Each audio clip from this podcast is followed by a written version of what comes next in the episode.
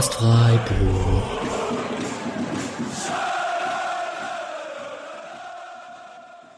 Dann hallo und herzlich willkommen zur 257. Folge des Podcast Freiburg. Und wir schauen uns heute die Spieltage 11 bis 14 von den SC-Frauen an, inklusive dem Pokalspiel gegen Frankfurt. Und wir, das sind in dem Fall Helene und Paddy. Erstmal hallo Paddy. Hallihallo. Und hallo Helene. Guten Abend. Ich hoffe, euch geht es gut. Wir sind in der gewohnten Runde. Ähm, Helene auch noch mit viel Stress hergekommen. Ich hoffe, das äh, hat alles trotz Streik funktioniert. Und äh, wir gucken uns dann eben alles an, was seit unserem, was war das, äh, quasi Halbjahresrückblick äh, im Januar passiert ist. Und das ist eine ganze Menge. Ähm, und dementsprechend, bevor wir zu den Spielen kommen, obwohl das mit fünf Spielen gleich eine ganze große äh, Kiste war, würde ich vorschlagen, wir schauen uns direkt die ganzen News an. Meine übliche Überschrift hier im Skript ist immer Kurzüberblick. Das wird ein, ein Langüberblick jetzt in dem Fall. Ähm, und fangen mit mehreren schlechten Nachrichten an, bevor wir dann am Schluss äh, etwas etwas Schönes machen. Ähm, und zwar, wir hatten letztes Mal schon gesprochen äh, über den Abgang von Janina Minge. Und jetzt ist bestätigt, dass sie zum VfL Wolfsburg geht. Äh, Helene, war das, was du erwartet hattest von, vom Spot? Ja, es kommt jetzt nicht so total überraschend, würde ich sagen. Ähm, hatte schon so eingeschätzt von ihren Aussagen her, dass es möglich ist, dass sie in der Liga bleibt. Ähm, scheint zumindest immer so, als wäre sie schon ziemlich verwurzelt und so. Und ich glaube, das war auch ein, ein Argument, warum sie noch das eine Jahr in Freiburg verlängert hat, obwohl sie sicherlich ähm, auch da schon hätte gehen können. Und ja, von daher heißt es dann meistens, wenn man ein Upgrade will bei Infrastruktur, Gehalt, dem ganzen Paket, entweder Wolfsburg oder Bayern. Bayern ist im Mittelfeld sehr gut aufgestellt, Wolfsburg auch. Ähm, aber das war jetzt vermutlich auch die Reaktion auf den Abgang von Lena Oberdorf eben, ähm, was man zu dem Zeitpunkt noch nicht absehen konnte. Aber jetzt genau. Und ja, von daher denke ich, dass es relativ logisch ist als Wechsel.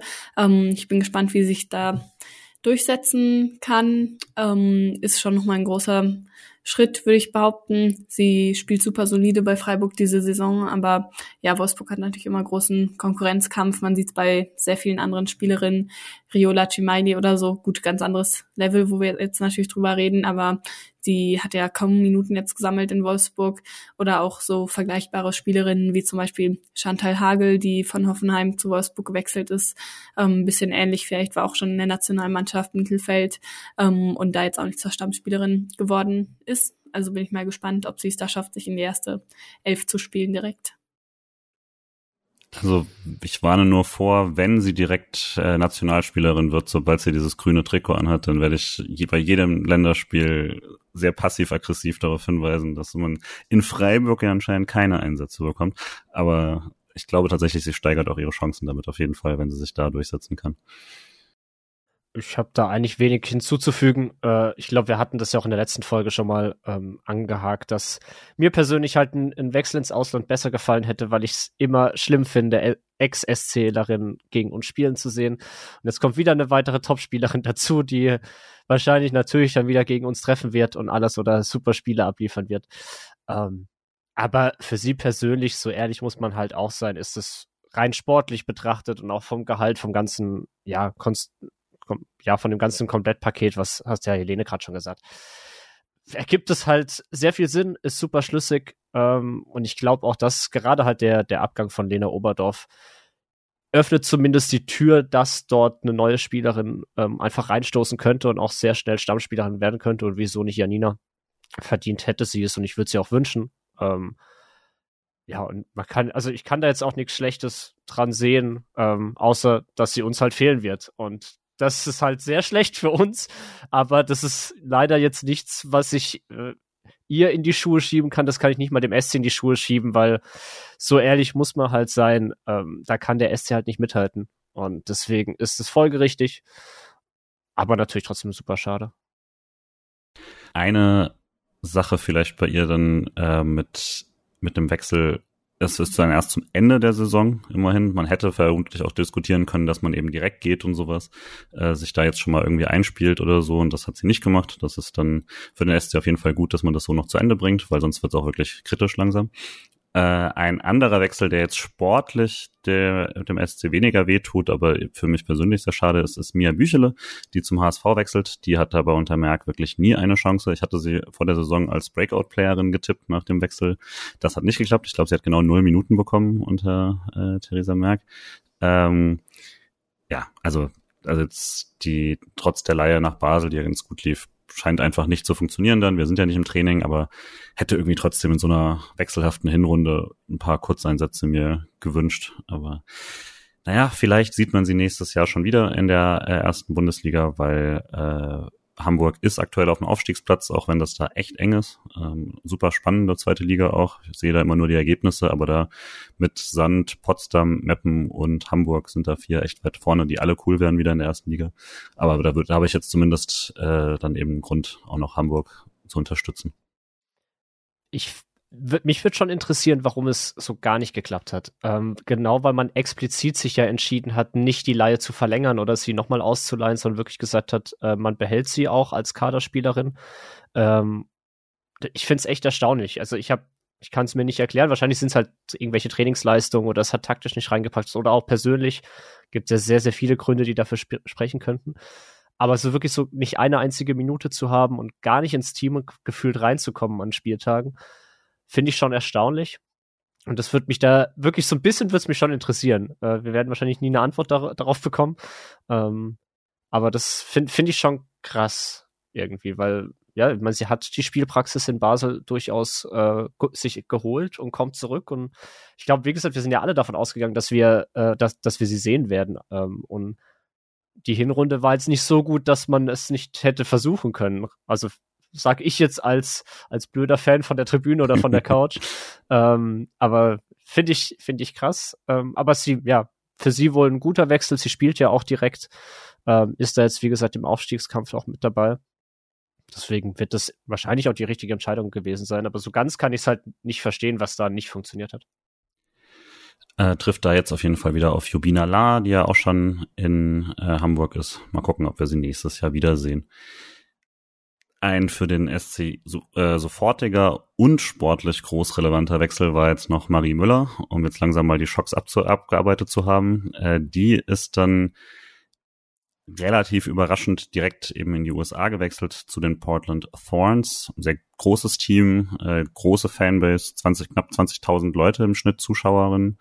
Ähm, auch so ein quasi eine Stadt mit eben zwei Teams, ein Männer- und Frauenteam das ist immer ein bisschen mit den Besitzverhältnissen ja komisch mit diesen Franchises und so, aber letztlich eigentlich eine, eine äh, Besitzstruktur und äh, die auch sehr, sehr gut unterstützt und jetzt in den USA eben mit diesem riesigen neuen TV-Vertrag, ich glaube 60 Millionen pro Jahr versus hier sind es fünf bis sechs Millionen, glaube ich, äh, mit dem neuen Deal schon. Ähm, das ist natürlich dann, hast du nochmal ganz andere Möglichkeiten. Äh, Helene, weiß nicht, inwieweit du die amerikanische Liga auch so ein bisschen verfolgt. Kannst du uns da ein bisschen was sagen, wo sie da gelandet ist? Ja, ich verfolge die schon so ein bisschen. Ähm, Finde es eigentlich eine super spannende Liga. Ich nehme mir immer vor, mehr Spiele zu schauen und am Ende geht dann doch oft der Schlaf vor. Ähm, mhm. Man kennt's. Aber ja, die amerikanische Liga ist super spannend. Es gibt natürlich immer viele Debatten, ob es jetzt die beste Liga der Welt ist, aber ist ja eigentlich egal. Sie ist auf jeden Fall super ausgeglichen. Also manchmal sind am Saisonende irgendwie 15 Punkte oder sowas zwischen dem ersten und dem letzten. Das ist echt wild, wenn man es mit der Bundesliga vergleicht. Bei gleich vielen Teams, sieben, zwölf Teams spielen da auch. Und ähm, ja, ist ähm, echt ähm, spannend auch aus, anzusehen, oft ähm, taktisch nicht immer so ähm, anspruchsvoll vielleicht wie in Europa, hm. aber dafür wird extrem viel Wert eben auf Athletik, ähm, auf Schnelligkeit ähm, ge gelegt und das gilt auch so als eins der Merkmale, die man eigentlich haben muss, wenn man aus Europa oder von sonst wo in die amerikanische Liga ähm, wechselt, dass man eben schnell ist und dass man auch sehr viel Ground quasi selber abdecken kann. Und ich glaube, da kann Müller eigentlich ganz gut reinpassen. Und ja, Portland, super cooles ähm, Team, finde ich auch echt ähm, toll, was die Fans da immer machen. Haben auch ähm, sehr coole Choreos, also sind echt richtig bekannt für und ähm, sportlich auch erfolgreich, ähm, waren in den letzten Jahren eigentlich immer oben dabei. Ähm, haben 2022 auch ähm, den Shield geholt, glaube ich, genau. Und ähm, ja, spielen eigentlich immer vorne mit, haben jetzt auch Jesse Fleming aus ähm, von Chelsea verpflichtet für einen neuen amerikanischen Rekord. Also ja, ich glaube, die haben da auf jeden Fall einiges an Ambitionen auch und bin mal gespannt, ja, wie es dann so für sie läuft. Aber sehr cooler Wechsel für sie persönlich. Natürlich kann man voll verstehen, dass sie dann auch die, die Chance ergriffen hat. Ja, und hat da jetzt natürlich auch echt bekannte Teamkolleginnen. Ne? Also Becky Sauerbrunn ist da ja immer noch, äh, ist ja Spielerin und äh, Sophia Smith ist ja seit Jahren immer so die, äh, die neue Starstürmerin und so, wo es eigentlich auch nur darum geht, dass es halt bei der WM einmal zeigen müsste, damit, damit das irgendwie auch in Europa jeder weiß, vermutlich. Äh, und äh, Christine Sinclair habe ich gesehen, spielt in, spielt nochmal in Portland, die ich nicht wusste, dass sie äh, immer noch kickt jetzt nach der letzten WM. Aber ja, das ist schon ein ziemlich cooles Team. Bin mal gespannt, ob man da äh, was mitbekommt dann. Wir wollten sie eigentlich nochmal interviewen. Das hat dann aus den Gründen natürlich nicht mehr geklappt, aber vielleicht kann man das ja mal nachholen jetzt aus den USA.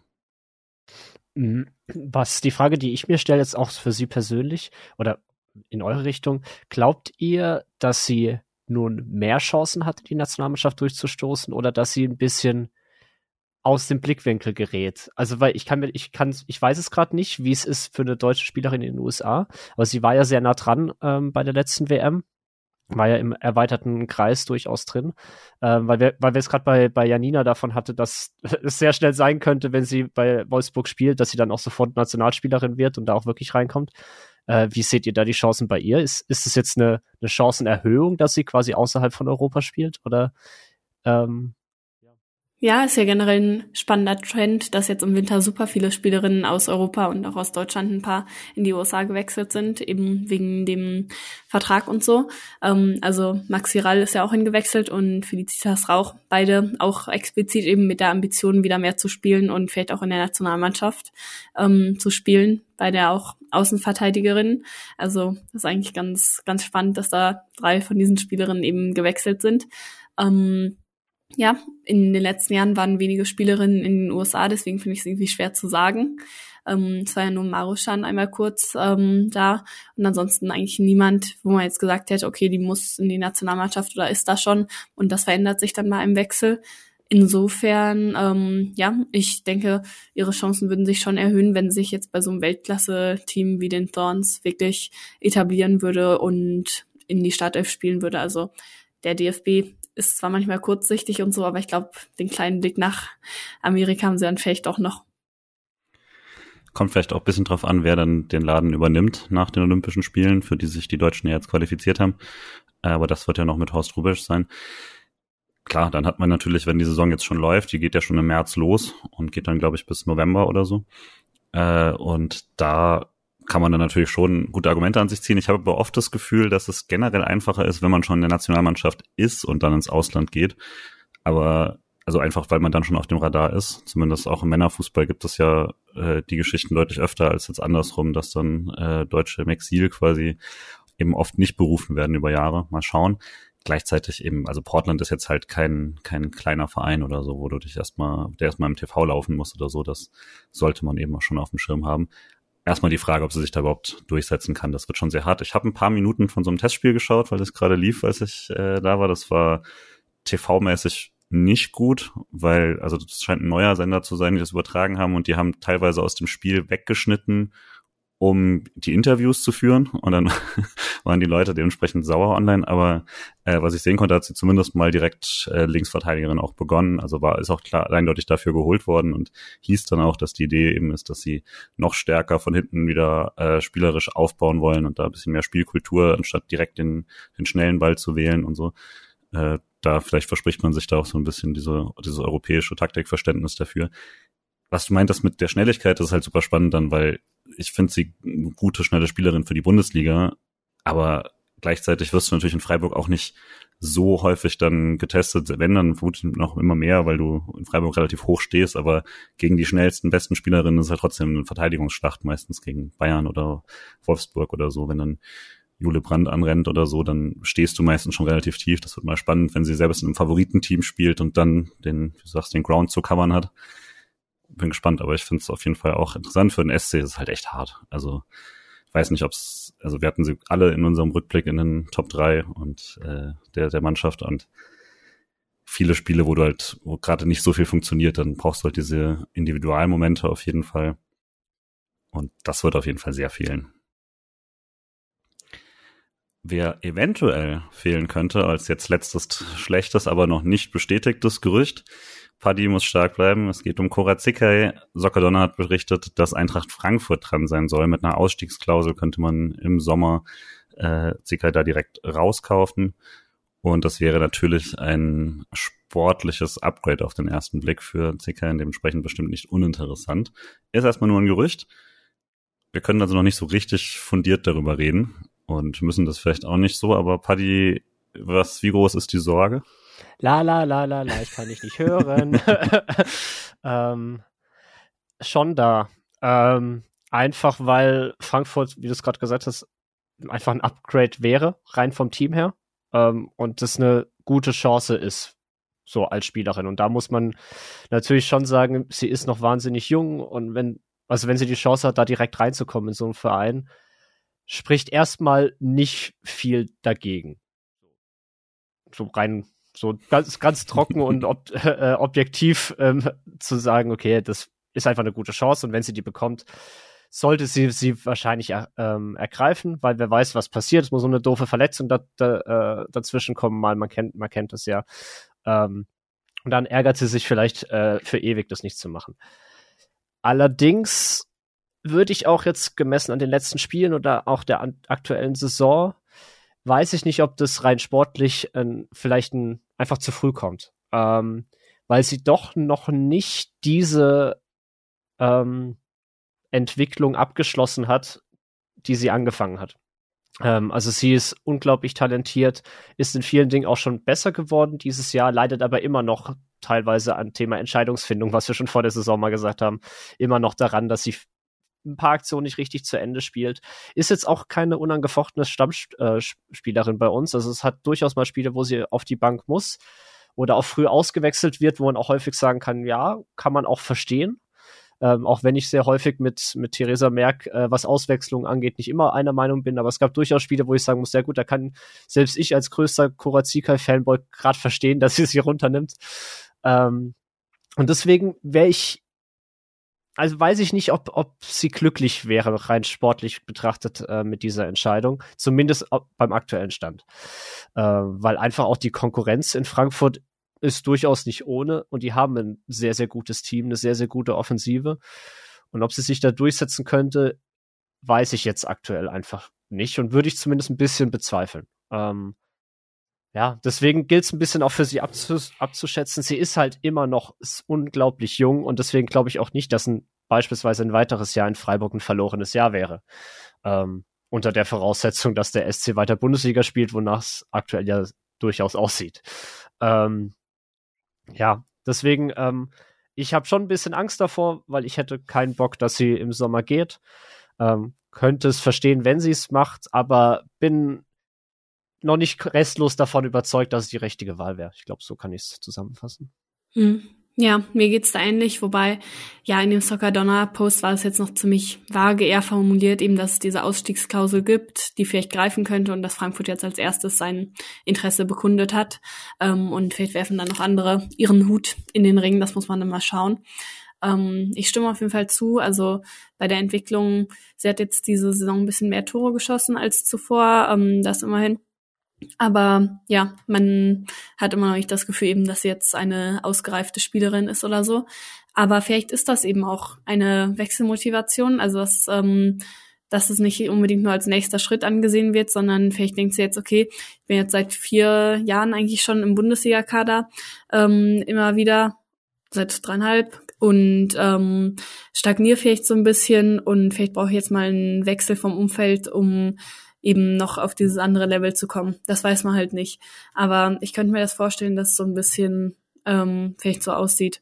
Ja, ich habe mich auch gefragt, ob ja, ob das dann schon fix ist und ob Freiburg da jetzt vielleicht sogar schon reagiert hat, irgendwie Lila Ekli oder sowas. Vielleicht soll das dann schon so der erste Ersatz direkt ähm, sein für sie. Ja, mal schauen hab euch, also Paddy?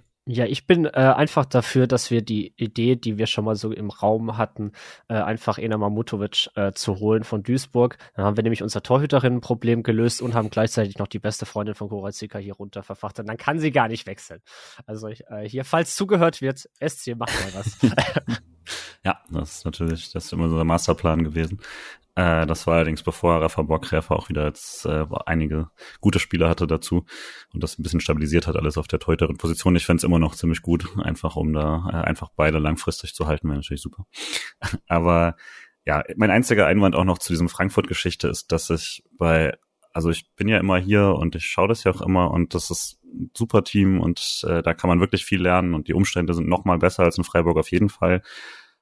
Aber als junge Spielerin hier zu spielen. Ich ehrlich gesagt sehe ich das nicht, weil Frankfurt äh, hat schon junge Spielerinnen und die spielen auch schon nicht und die sind auch nicht wenig talentiert. Ne? Also äh, das, das sind schon, also äh, Arnautis wechselt einfach nicht groß ähm, und äh, ich, ob du jetzt in Freiburg wenigstens dann immer deine 45 Minuten spielst oder sowas, äh, oder dann in Frankfurt auf der Bank sitzt, wäre schon nochmal ein Unterschied.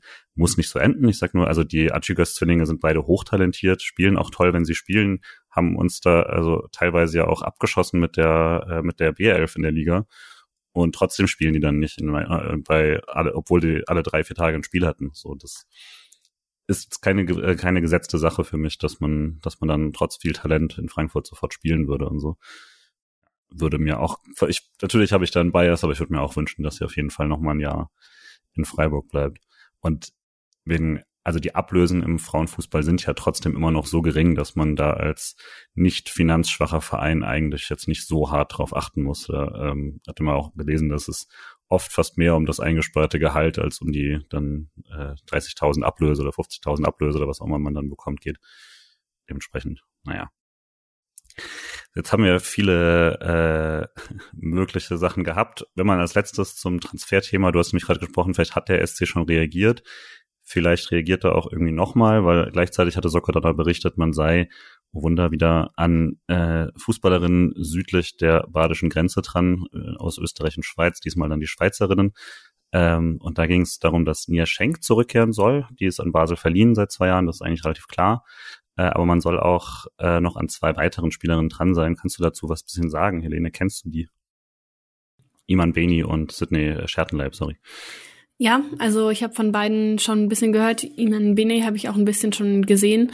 Ähm, die andere jetzt weniger. Ich habe aber von Leuten, die das Schweizer Team auch mehr begleiten, ähm, auch schon gehört, dass sie auch ziemlich talentiert sein soll.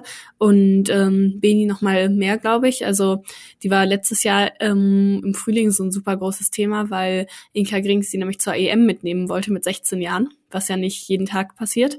Und dann hat sie sich direkt im Training danach oder paar Tage danach das Kreuzband gerissen. Also mhm. super dramatisch das Ganze und natürlich auch sehr schade. Ähm, hätte ich gerne dann natürlich bei der WM auch gesehen. Also ich glaube, sie ist ein großes Talent, technisch sehr stark von dem, was ich ähm, bis jetzt sehen konnte. Und ich bin mir super sicher, dass ähm, viele andere Clubs auch vielleicht an ihr dran sind. Aber denke, Freiburg ist da vielleicht eine ganz gute Zwischenstation wieder. Ähm, ja, Talente aus der Schweiz. Wir hatten es ja schon oft. Ähm, sehr origineller Scoutingplan und von Österreich. Aber ich meine, ja, es klappt ja nicht so schlecht. Ähm, von daher, warum nicht? Ähm, also wenn man sie kriegen kann, würde ich es auf jeden Fall feiern. Ich glaube, wir müssen im, im Sommer dann, wenn das mal alles bisschen konkreter ist, dann auch schauen, was das alles aussagt über die Transferstrategie vom SC generell, nachdem man letztes Jahr ja alles versucht hat, die Verträge zu verlängern, ob das jetzt nach den Abgängen von Minge, von Müller und dann eben potenziell von Sikai dann dafür spricht, dass man wieder zurückgehen muss zu äh, junge Talente holen und dass man da jetzt nicht wirklich einen anderen ähm, Schritt gemacht hat, aber dann halt sich darauf verlagern muss oder so, ist aber alles noch sehr, sehr früh, deswegen ist es schon sehr spekulativ. Aber bin auch mal sehr gespannt, klingt schon mal interessant werden wir verfolgen die nächsten Monate. Ähm, und dann haben wir noch zwei Themen, bevor wir zu den Spielen springen, nämlich einerseits das traurige, Kim Fellhauer hat es jetzt offiziell gemacht, was sich schon so ein bisschen angekündigt hat. Nämlich hat ihre Karriere beendet mit 26 Jahren mit einem sehr, sehr schönen Abschiedsbrief an den Fußball auf Social Media. Und äh, dann auch geschrieben, selber nochmal, dass sie jetzt nach vier Kreuzbandrissen und einem weiteren Knieproblem jetzt am Ende der letzten Saison, von dem sie auch nicht wieder zurückkam, bis jetzt, das äh, jetzt Zitat, Körper signalisiert hat, dass er am Ende seiner Möglichkeiten ist. Äh, und genau, sie wird die aktive Karriere beenden, spielt seit zehn Jahren beim SC Freiburg, sind dann trotzdem in vielen Jahren 58 Spiele für die erste und äh, sechs Spiele für die zweite Mannschaft gewesen. Eben bei vier Kreuzbandrissen. Ich glaube, die größte Geschichte ist dieses enorme Talent, was sie auf jeden Fall immer gezeigt hatte. Alle U-Nationalmannschaften durchlaufen. Ähm, und diese extreme Comeback-Fähigkeit, also das ist immer wieder dran arbeiten, sich immer wieder auf den Platz zu kämpfen und immer wieder den Rückschlag irgendwie äh, wegzustecken aber fand es jetzt trotzdem irgendwie sehr hart, das nochmal zu lesen. Helene, du hast dazu auch geschrieben bei 19 Min. Äh, ich fand auch nochmal bemerkenswert, wie viele große Namen sich da auch nochmal gemeldet haben. Ne? Ja, auf jeden Fall. Also das halbe Nationalteam hat da nochmal geschrieben, eben was für eine Kämpferin sie ist. Ähm, Julia Gwynn auch sehr ausführlich nochmal in einer eigenen Instagram-Story und so hat sie auch als mit beste Freundin und so bezeichnet. Ja, ich finde es echt wahnsinnig, dass sie es immer wieder noch versucht hat, sich zurückzukämpfen. Also selbst nach einem Kreuzbandriss kriegt man das ja schon immer mit bei Interviews, dass Spielerinnen sagen, dass es einfach so hart ist in der Reha, vor allem wenn du ganz alleine bist und so. Ähm, beim zweiten dann noch viel mehr und dritter und vierter ist ähm, echt krass und da hätte man es auch verstehen können, wenn sie schon später den Schritt gegangen wäre. Aber wie gesagt, sie hatte da einen sehr schönen Brief auch auf Instagram gepostet, wo sie nochmal geschrieben hat, wie sehr sie eigentlich den Fußball liebt und wie sehr sie wollte, dass es nochmal doch funktioniert. Ähm, von daher, ja, sehr schade, vor allem eben für sie persönlich, für den SC natürlich auch. Also ich finde, wenn sie gespielt hat, dann, dann dachte man sich immer, Mensch, wenn sie auch immer nur fit wäre. Und ja, deswegen wünsche ich ihr auf jeden Fall alles Gute für die Zukunft. Birgit Bauerschick hat ja auch gesagt, vielleicht sieht man sich mal beim SC irgendwann in anderer ähm, Funktion wieder. Wäre natürlich auch ganz cool. Und ich glaube auch diese, wir haben ein paar Mal kritische Worte zum, zum SC verloren. Ich glaube, was man generell sagen kann, die Unterstützung der eigenen Spielerinnen in Sachen Verletzungen und so ist eher eine sehr positive Sache. Das hat man jetzt bei mehreren Spielerinnen gehabt. Äh, Asrid Kayikshi, zu der wir gleich kommen, hatte das ja auch immer wieder betont. Und ich glaube, also die beiden hatten ja auch so äh, zwischendurch eine ähnliche Leidensgeschichte und dass es dann bei Kayikshi irgendwann zum Glück das Ende gab und äh, bei Fellauer das dann halt leider nicht mehr geklappt hat. Ähm, aber ja klar, also ich hätte sie halt auch schon noch mal gerne länger gesehen als diese paar Spiele, die man dann letztes Jahr bekommen hat, bevor es wieder nicht mehr geklappt hat. Und würde eine erfahrene Innenverteidigerin in diesem Team wäre halt wirklich auch noch mal sehr schön gewesen. Mit einem guten Fuß, den sie halt auch noch hatte. Aber sehr witzige Bilder auch nochmal, die sie da gepostet hat teilweise. Man vergisst ja, also man weiß, dass das alles Freiburgerinnen waren, aber es ist teilweise wild, wer alles in einem Team nochmal auf dem Platz stand und so, was war, und da war sie natürlich auch immer mit dabei. Ähm, gerade wenn man dann so die Bilder sieht mit äh, Caro Simon, Julia Quinn, äh, Janina Minge, äh, da alle so, ist schon sehr, sehr krass, äh, was alles Ex-Freiburgerinnen sind. Ähm, ja, ich bin, ich bin gespannt, ob sie vielleicht beim letzten Saisonspiel äh, gegen Leipzig, je nachdem, ob sie es noch hinbekommt, zumindest noch fünf Minuten aufs Feld darf oder so noch einmal eingewechselt wird oder so kurz vor, vor Ende der Saison. Äh, weil offiziell ist sie ja bis Sommer, also der SC spricht ja auch ganz klar, dass, dass sie erst im Sommer ihre Karriere beenden wird. Ähm, also ich glaube, nochmal einen schönen Abschied beim letzten Heimspiel wäre ganz schön für sie, wenn, wenn sie das bekommen könnte. Und dann als letztes dieses sehr langen, äh, was alles passiert des Blogs, ist Hazret Kayikshi hat ein sehr schönes Jubiläum. Und zwar ist jetzt äh, Rekord-Bundesligaspielerin des SC Freiburg, hat Juliane Meyer abgelöst und mit 186 Bundesligaspielen für den SC den Rekord jetzt übernommen. Ich hatte das zufällig gesehen, kurz davor, als ich das Lisa Karl-Interview vorbereitet habe und mir das mal durchgesucht habe. Es ist in der Liga sehr, sehr schwierig, vernünftige Statistiken zu bekommen. Da war sie vermutlich die Rekordspielerin, wenn man Pokalspiele mit dazu nimmt. Das sind nämlich schon 30 DFB-Pokalspiele, die sie dazu noch hat. Äh, aber das, darüber gibt's halt keine gute, keine gute Datenlage vor 2010 oder so. Äh, das mit den Bundesligaspielen kann man auf jeden Fall sagen. Und wir haben jetzt erst vor kurzem über Keikshi geschwärmt. Ich finde, das macht jetzt aber nichts, weil man kann es trotzdem einfach nochmal noch mal machen bei dem Anlass vielleicht erstmal der offizielle Vereinspodcast hat ein Interview mit ihr, das ist, finde ich, sehr gelungen. Das kann man auf jeden Fall nochmal hören.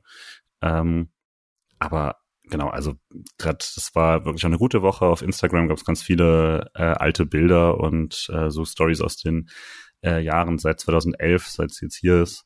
Und genau, wir hatten es ja gerade mit Kim Fellhauer, die ganzen fiesen Verletzungen, von denen sie sich zurückkämpfen musste, war da halt ähnlich. Sie hatte immer diese ganz, ganz fiese Kombination, wo sie Knieverletzungen, dann Rücken und das alles noch irgendwie mit so einer Kieferverletzungsgeschichte mit Weisheitszahn-OP zusammenhing. Da sah es schon so aus, dass sie nie wieder spielen können wird und hat sich davon auch nochmal zurückgekämpft und dann jetzt mit 33 dann immer noch in der Bundesliga zu spielen, trotz so vielen Jahren, wo es halt nicht lief, ist, finde ich, wahnsinnig beeindruckend. Ähm, und ja, auch einfach diese Entwicklung von einem Spielstil, der so enorm quirlig war, zu äh, jetzt eben mit 33 das ersetzen müssen, aber eben durch Übersicht, aber immer noch mit dieser unfassbaren Technik in so einzelnen Ballberührungen und Pässen und so. Die Willenskraft als Kapitänin sowieso. Ich bin immer noch äh, sehr, sehr happy, dass sie da unsere Kapitänin ist und fand das jetzt auch nochmal ein schönes Jubiläum. Fand das hat man auch gut umgesetzt vom Verein und sie da äh, angemessen gewürdigt. Habt ihr da noch Assoziationen äh, zu Hasret Kayikshi gerade? Ja, also ich würde einfach sagen, dass halt, seitdem ich die Frauenmannschaft vom SC jetzt auch ein bisschen mehr beobachte, ist sie halt einfach da. Also das alleine schon ist so die, hm. diese Konstanze, die sich halt durch alle Jahre jetzt zieht, seitdem ich die Frauen schaue. Ich kann es jetzt gar nicht sagen, wie, wie lange ich es schon aktiv verfolge, aber sie ist halt wirklich immer da. Ähm, und was halt mir sehr auffällt und was mir sehr imponiert, ist halt ihr wahnsinniges Engagement auch neben dem Platz. Also sei es ähm, in der, wir hatten in der letzten Folge ja drüber geredet, in, in Sachen Gehaltsstrukturen, jetzt beim SC, wo sie nicht nur als Kapitänin vorangeht, sondern das auch schon in den letzten Jahren immer wieder auch in die Medien getragen hat, immer wieder angesprochen hat, den Finger in die Wunde gelegt hat, was die Bedingungen im Frauenfußball angeht. Ähm, aber auch jetzt erst kürzlich im, im Zuge ähm, der ähm, Don't äh, Remember the Names äh, Aktion, ich weiß gar nicht mehr genau, wie die Aktion hieß, ähm, im Zuge der ähm, Opfer des, äh, äh, im Zuge des Zweiten Weltkrieges und der Nazis.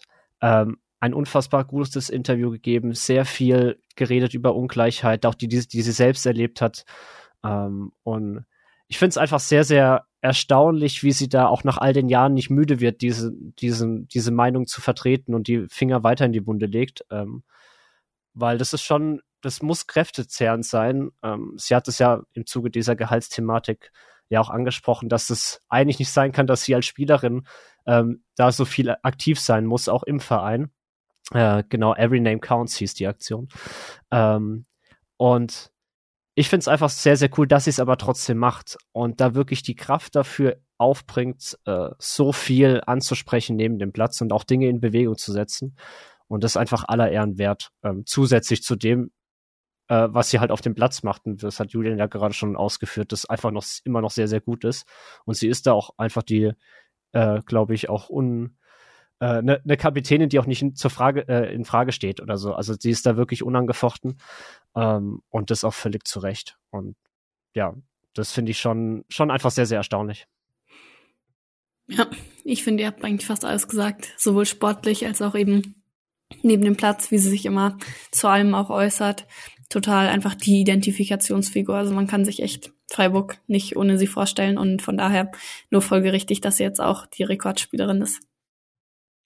Mal schauen, ob das, wie lange sie das dann äh, noch macht. Das war jetzt im Podcast, ich bin schon gehört, äh, hatte sie so ein paar Mal gesagt, sie möchte noch, aber dann, wir schauen dann mal im Sommer, wie es weitergeht und so. Das klang jetzt nicht mehr so ganz sicher. Klar, im gewissen Alter kann man das auch nicht mehr anders sagen und so musst du erstmal gucken, dass du die Saison gut zu Ende kriegst und sowas oder ob der Verein dann irgendwie einen Umbruch machen möchte oder ob man dann sagt, gut, vielleicht ist es dann halt nicht mehr Stammelf jedes Mal oder sowas. Das je nachdem, wen man dann auch holt für die Positionen und so ist alles möglich. Hoffe aber sehr, dass sie zumindest noch dieses äh, noch mal eine Chance kriegt für den Pokal. Muss man auch noch mal sagen, also dass der Pokal ihr besonders viel bedeutet, kann man glaube ich jedes Mal sehen, wenn sie den spielt und hören und äh, lesen, wenn sie drüber redet äh, und schlägt sich auch in den, in den Zahlen nieder, also in den äh, 30 Pokalspielen hat sie 20 Tore gemacht. Das ist äh, eine sehr ordentliche Quote, die sie in der Bundesliga nicht ganz hat. Ja. Und hoffen, also ich glaube, nochmal 186 werden es eher nicht, aber die 200 vollkriegen sollte doch noch machbar sein. Genau, so, dann hatten wir jetzt einen, haben wir uns jetzt, glaube ich, auf den neuen Stand des, des SC gebracht. Äh, und Fußball gespielt wurde auch noch. Das waren gleich fünf Spiele. Wir werden jetzt ein bisschen kürzer behandeln teilweise, aber ich gehe immer ganz kurz durch, was das denn überhaupt war. Also man hat es aus der Winterpause gestartet mit dem letzten Spiel der Hinrunde, nämlich dem 2 zu 0 Sieg in Leipzig, hat dann 0 zu 4 in München auf den Deckel bekommen. Helene war vor Ort äh, und hat kurz danach, drei Tage später, im Pokal in Frankfurt sehr unglücklich 1 zu 2 verloren. Julian war vor Ort äh, und dann ein 1 zu 1 gegen Duisburg, was diese sehr enttäuschende Woche beendet hat. Paddy war vor Ort. Und die beiden Spiele, in denen keiner von uns da war, das waren die guten, nämlich danach hat man es abgeschlossen mit einem 3 zu 0 Auswärtssieg in Bremen. Also zwei Siege, zwei Niederlagen und ein Unentschieden. Und so mein Grundgefühl ist, dass wir unterschiedlich zufrieden damit sind. Ich bin eigentlich relativ oder ziemlich zufrieden mit dem Start insgesamt, aber vielleicht kann man ja mal sagen, so zwei, zwei Siege, zwei Niederlagen, ein Unentschieden. Fangen wir mal mit Helene an. So zufrieden mit der Ausbeute und zufrieden, wie man gespielt hat? Fragezeichen. Ja, ich würde sagen, ich bin so mittelzufrieden. Ähm, es ist relativ ähnlich an dem, was man vielleicht erwartet hatte. Ich glaube, wir haben auch gesagt, ähm, wie viel erwartet ihr euch jetzt vielleicht von den nächsten vier Ligaspielen? Ich glaube, ich habe vielleicht sogar sieben Punkte oder so ähm, gesagt. Von daher liegt man, glaube ich, so ein bisschen im Soll auch wenn das Unentschieden gegen Duisburg kam und nicht gegen Bremen. Das ist vielleicht so ein bisschen überraschend daran. Ähm, ja. Eigentlich ich, aber auch irgendwie nicht mehr, ne? Ja, inzwischen. Uns überrascht hier gar nichts mehr in dieser Saison. Insofern, ähm, ja, höchster Sieg der Saison gegen Bremen. Das ist wirklich wild. Ähm, hm. Ein 3 zu 0. Ja, aber insgesamt fand ich, ja, die, die Spiele irgendwie wieder so ein bisschen schwankend. Also es ist immer noch schwierig, so eine einheitliche Analyse da zu finden. Ja, gegen München war man chancenlos. Ähm, Bremen, dann fand ich ganz vernünftig. Leipzig fand ich auch ganz vernünftig. Aber ich konnte jetzt auch nicht so richtig da ausmachen, ob das daran lag, dass eben Freiburg sich vielleicht ein bisschen gesteigert hat ähm, oder ob die Gegner auch einfach schwach waren. Also ja, ich denke, defensiv ist man auf jeden Fall ein bisschen besser geworden. Ähm, außer man spielt dann gegen einen Bayern, dann ist man immer noch nicht so gut. ähm, insgesamt ist es alles so ein bisschen unspektakulär, finde ich. Es ist wohl so okay und ich habe das Gefühl, man, man trudelt jetzt schon so ein bisschen eben durch die Saison und ja, es wird nichts großartig äh, Spektakuläres noch passieren. Ja, ich schließe mich da ein bisschen an. Ich würde es ein bisschen positiver sehen. Ähm, ich finde auch die Ausbeute in Ordnung ähm, und bin da eigentlich voll zufrieden mit. Ähm, ich bin halt immer noch ein bisschen, dieses 1-1 gegen Duisburg hat mich halt wieder genervt, wie schon das Unentschieden im Hinspiel, weil es. Ah, aber kommen wir gleich dazu. Ähm, ich bin ein bisschen erstaunt, wie es sich rein taktisch bzw. spielerisch entwickelt hat, weil im Gegensatz zu der ja, letzten Folge, wo wir noch gesagt haben, ach, jetzt haben wir vielleicht die neue Top-Sechserin gefunden und sonst was, dann hat sich das dann doch ganz anders auf den Platz gebracht, als wir initial gedacht haben. Aber es funktioniert recht gut ähm, und ich bin eigentlich sehr zufrieden damit, ähm, wie es aktuell läuft. Ähm, bin sehr positiv gestimmt über die drei Neuzugänge im Team, die sich alle sehr gut einbringen. Ähm, kommen wir alles noch im Detail. Aber deswegen muss ich sagen, es ist in Ordnung. Ähm, der, die Niederlage im Pokal tut trotzdem immer noch weh. Nicht, weil sie passiert ist, weil davon sind wir fast schon ein bisschen ausgegangen, sondern wirklich die Art und Weise, wie es passiert ist. Weil, ah, da wäre wär einfach mehr drin gewesen. Und ähm, ja, das finde ich ein bisschen, bisschen schade, dass, dass wir da jetzt halt doch so früh dann aus dem Pokal zwangsläufig raus, ausgeschieden sind. Ansonsten, Bayern kannst du hoch verlieren. Der Rest, sieben Punkte, ist dann schon in Ordnung.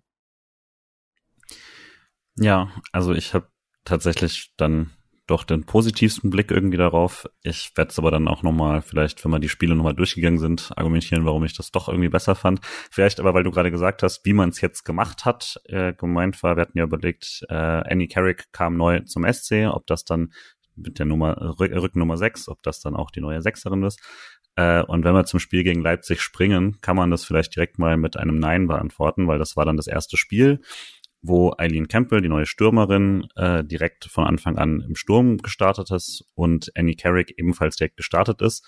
Aber nach einer Minute relativ klar, dass sie die Innenverteidigung gemacht hat und Samantha Steuerwald weiterhin quasi die Abräumerin vorne dran gegeben hat auf der auf eine sehr defensive Sechs quasi eine sehr äh, eine Lösung primär gegen den Ball und äh, Janina Menge weiterhin dann die zweite Innenverteidigerin war. Ich glaube, das war relativ klar, dass das erstmal die Lösung bleibt, aber damit hat man dann zwei eher Mittelfeldspielerinnen äh, hinten gespielt und dafür die Innenverteidigerin äh, auf der Sechs gelassen. Das ist ein bisschen wild. Ich kann gar nicht genau sagen, ob das jetzt konservativer ist oder nicht, weil gleichzeitig nimmt man sich natürlich ein bisschen Stärke mit dem Ball, äh, das eine Menge und vermutlich eine Carrot vorne dran hätte, auch äh, bisschen weg. Aber dadurch hat man eben auch eine spielstärkere Innenverteidigung, was wieder nicht so konservativ gedacht ist. Äh, es ist auf jeden Fall wild. Und genau, aber ansonsten ist man so, äh, ist man dieses Spiel gegangen gegen Leipzig als Pflichtsieg, haben wir vorher auch, glaube ich, so gesagt, weil es jetzt, Leipzig war noch da deutlich tiefer im Abstiegskampf drin, als sie es jetzt sind. Und man müsste, also man hat gegen äh, sowohl Nürnberg als auch Duisburg eben davor nicht gewonnen. Jetzt musste man endlich mal den Sieg holen gegen die, ähm, die einzigen Teams, die quasi der tabellarisch schlechter stehen. Und das hat man dann auch geschafft und der SC gewinnt das Spiel 2 zu 0. Marie Müller war nicht in der Startelf, was uns überrascht hat, was sich dann erklärt hat dadurch, dass sie drei Tage später gewechselt ist. Und wir hatten schon ein doofes Gefühl dafür. Äh, und genau, das Spiel Leipzig zu analysieren, Helene, ist immer ein bisschen undankbar, weil es die fürchterlichste Kamera äh, im äh, bezahlten Fußball ist. So wirklich auf Grasnarbenhöhe. Ich mir auch nicht ganz einleuchtet, warum man das nicht auf irgendeinen Turm stellen kann oder so, wie es die meisten Verbandsligisten hinbekommen. Hast du trotzdem äh, zu, vom Spiel was gesehen und wie war so dein, dein Eindruck? Du meintest, es war ganz vernünftig übers Spiel. So, es ging aber schon ganz schön langsam los, ne? Ja, inzwischen hat man vielleicht so ein bisschen anderen Blick dann, weil Leipzig eben, wie du es eben schon gesagt hast, so ein bisschen aus dem Tabellenkeller raus ist, haben dann nach der Freiburg-Niederlage, da waren sie dann natürlich besonders angespornt und ähm, haben dann in den letzten drei Spielen haben sie jetzt sieben Punkte geholt, genau. Im Februar hm. waren sie sehr stark unterwegs, haben auch Frankfurt unter anderem geschlagen und konnten sich jetzt so ein bisschen absetzen. Von daher ähm, ist es dann schon ein wichtiger Punkt, ähm, ein wichtiger Sieg gewesen. Und ja, es war am Anfang so ein bisschen zäh. Freiburg, ja, war jetzt nicht schlecht, aber hat auch nicht so richtig viel eben mit dem Ball angefangen. Leipzig fand ich relativ passiv über weite Strecken des Spiels.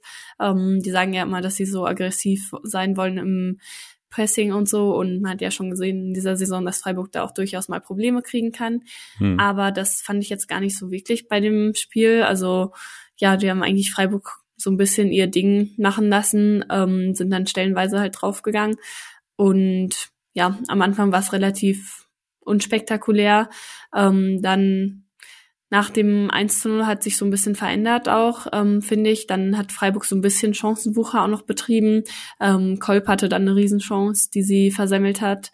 Und ja, dann hätte das 2 zu 0 auch schon ein bisschen früher fallen können. Und man hatte so ein bisschen die ganze Zeit Angst, dass sie jetzt dafür bestraft werden, dass sie nicht den Sack zugemacht haben, weil Leipzig hatte dann doch noch den einen oder anderen Konteransatz und ähm, ja, das hätte dann natürlich schnell das 1-1 sein können. Aber ja, alles in allem war es vernünftiges Spiel, vor allem gut eben, dass man da defensiv ähm, recht sattelfest stand, auch im Tor jetzt über die ganzen Spiele nach, nach der Winterpause war man deutlich sicherer als zuvor und das ist ja schon mal was Positives. Ja, also ich glaube, die Defensive stand auf jeden Fall. Das war ja so ein bisschen das eben mit den ungewohnten Innenverteidigerinnen, ob das dann hinhaut. Das hat man echt ganz gut hinbekommen. Äh, Paddy mit dem Ball, wie gesagt, am Anfang echt wenig, sobald man da ein bisschen Platz bekommen hat, deutlich mehr. Du hast ja gerade die Neuzugänge so gelobt. Wie, äh, wie fandest du denn so das Spiel gerade äh, Campbell und dann eben später Siegtorschützin äh, Ekli? Mhm, also die ersten, eigentlich bis zum 1-0 ging noch nicht so viel. Ähm, da hat man eigentlich so, ich, ich, kann mich ehrlich gesagt nicht mal an einen Abschluss erinnern, der äh, dort war. Ich kann mich an ein paar Leipziger Abschlüsse erinnern, wo dann Borgräfe das dann sehr gut dann pariert hat. Ähm, aber der ein, das 1-0 war ein bisschen kleiner Dosenöffner ähm, und dann auch letztendlich dann auch die, die zweite Halbzeit.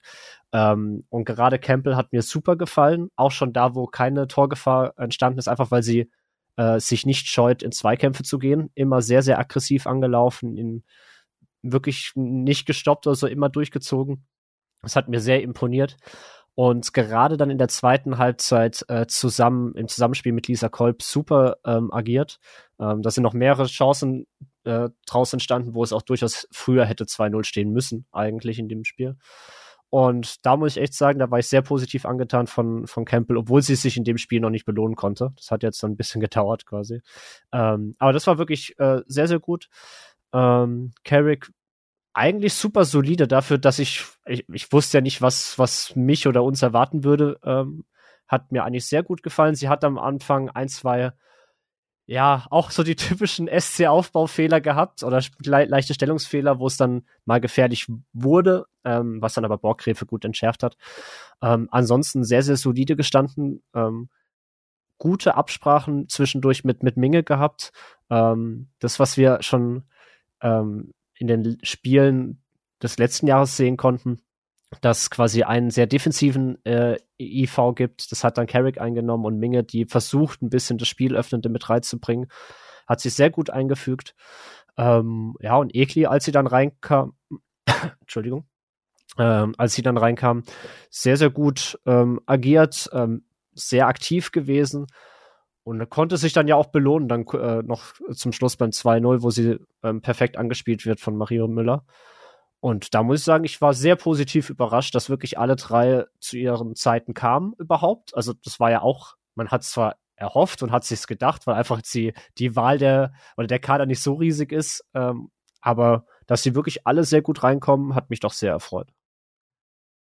Ja, ich glaube, da habt ihr mir dann auch alles schon genannt, was ich noch genannt hätte.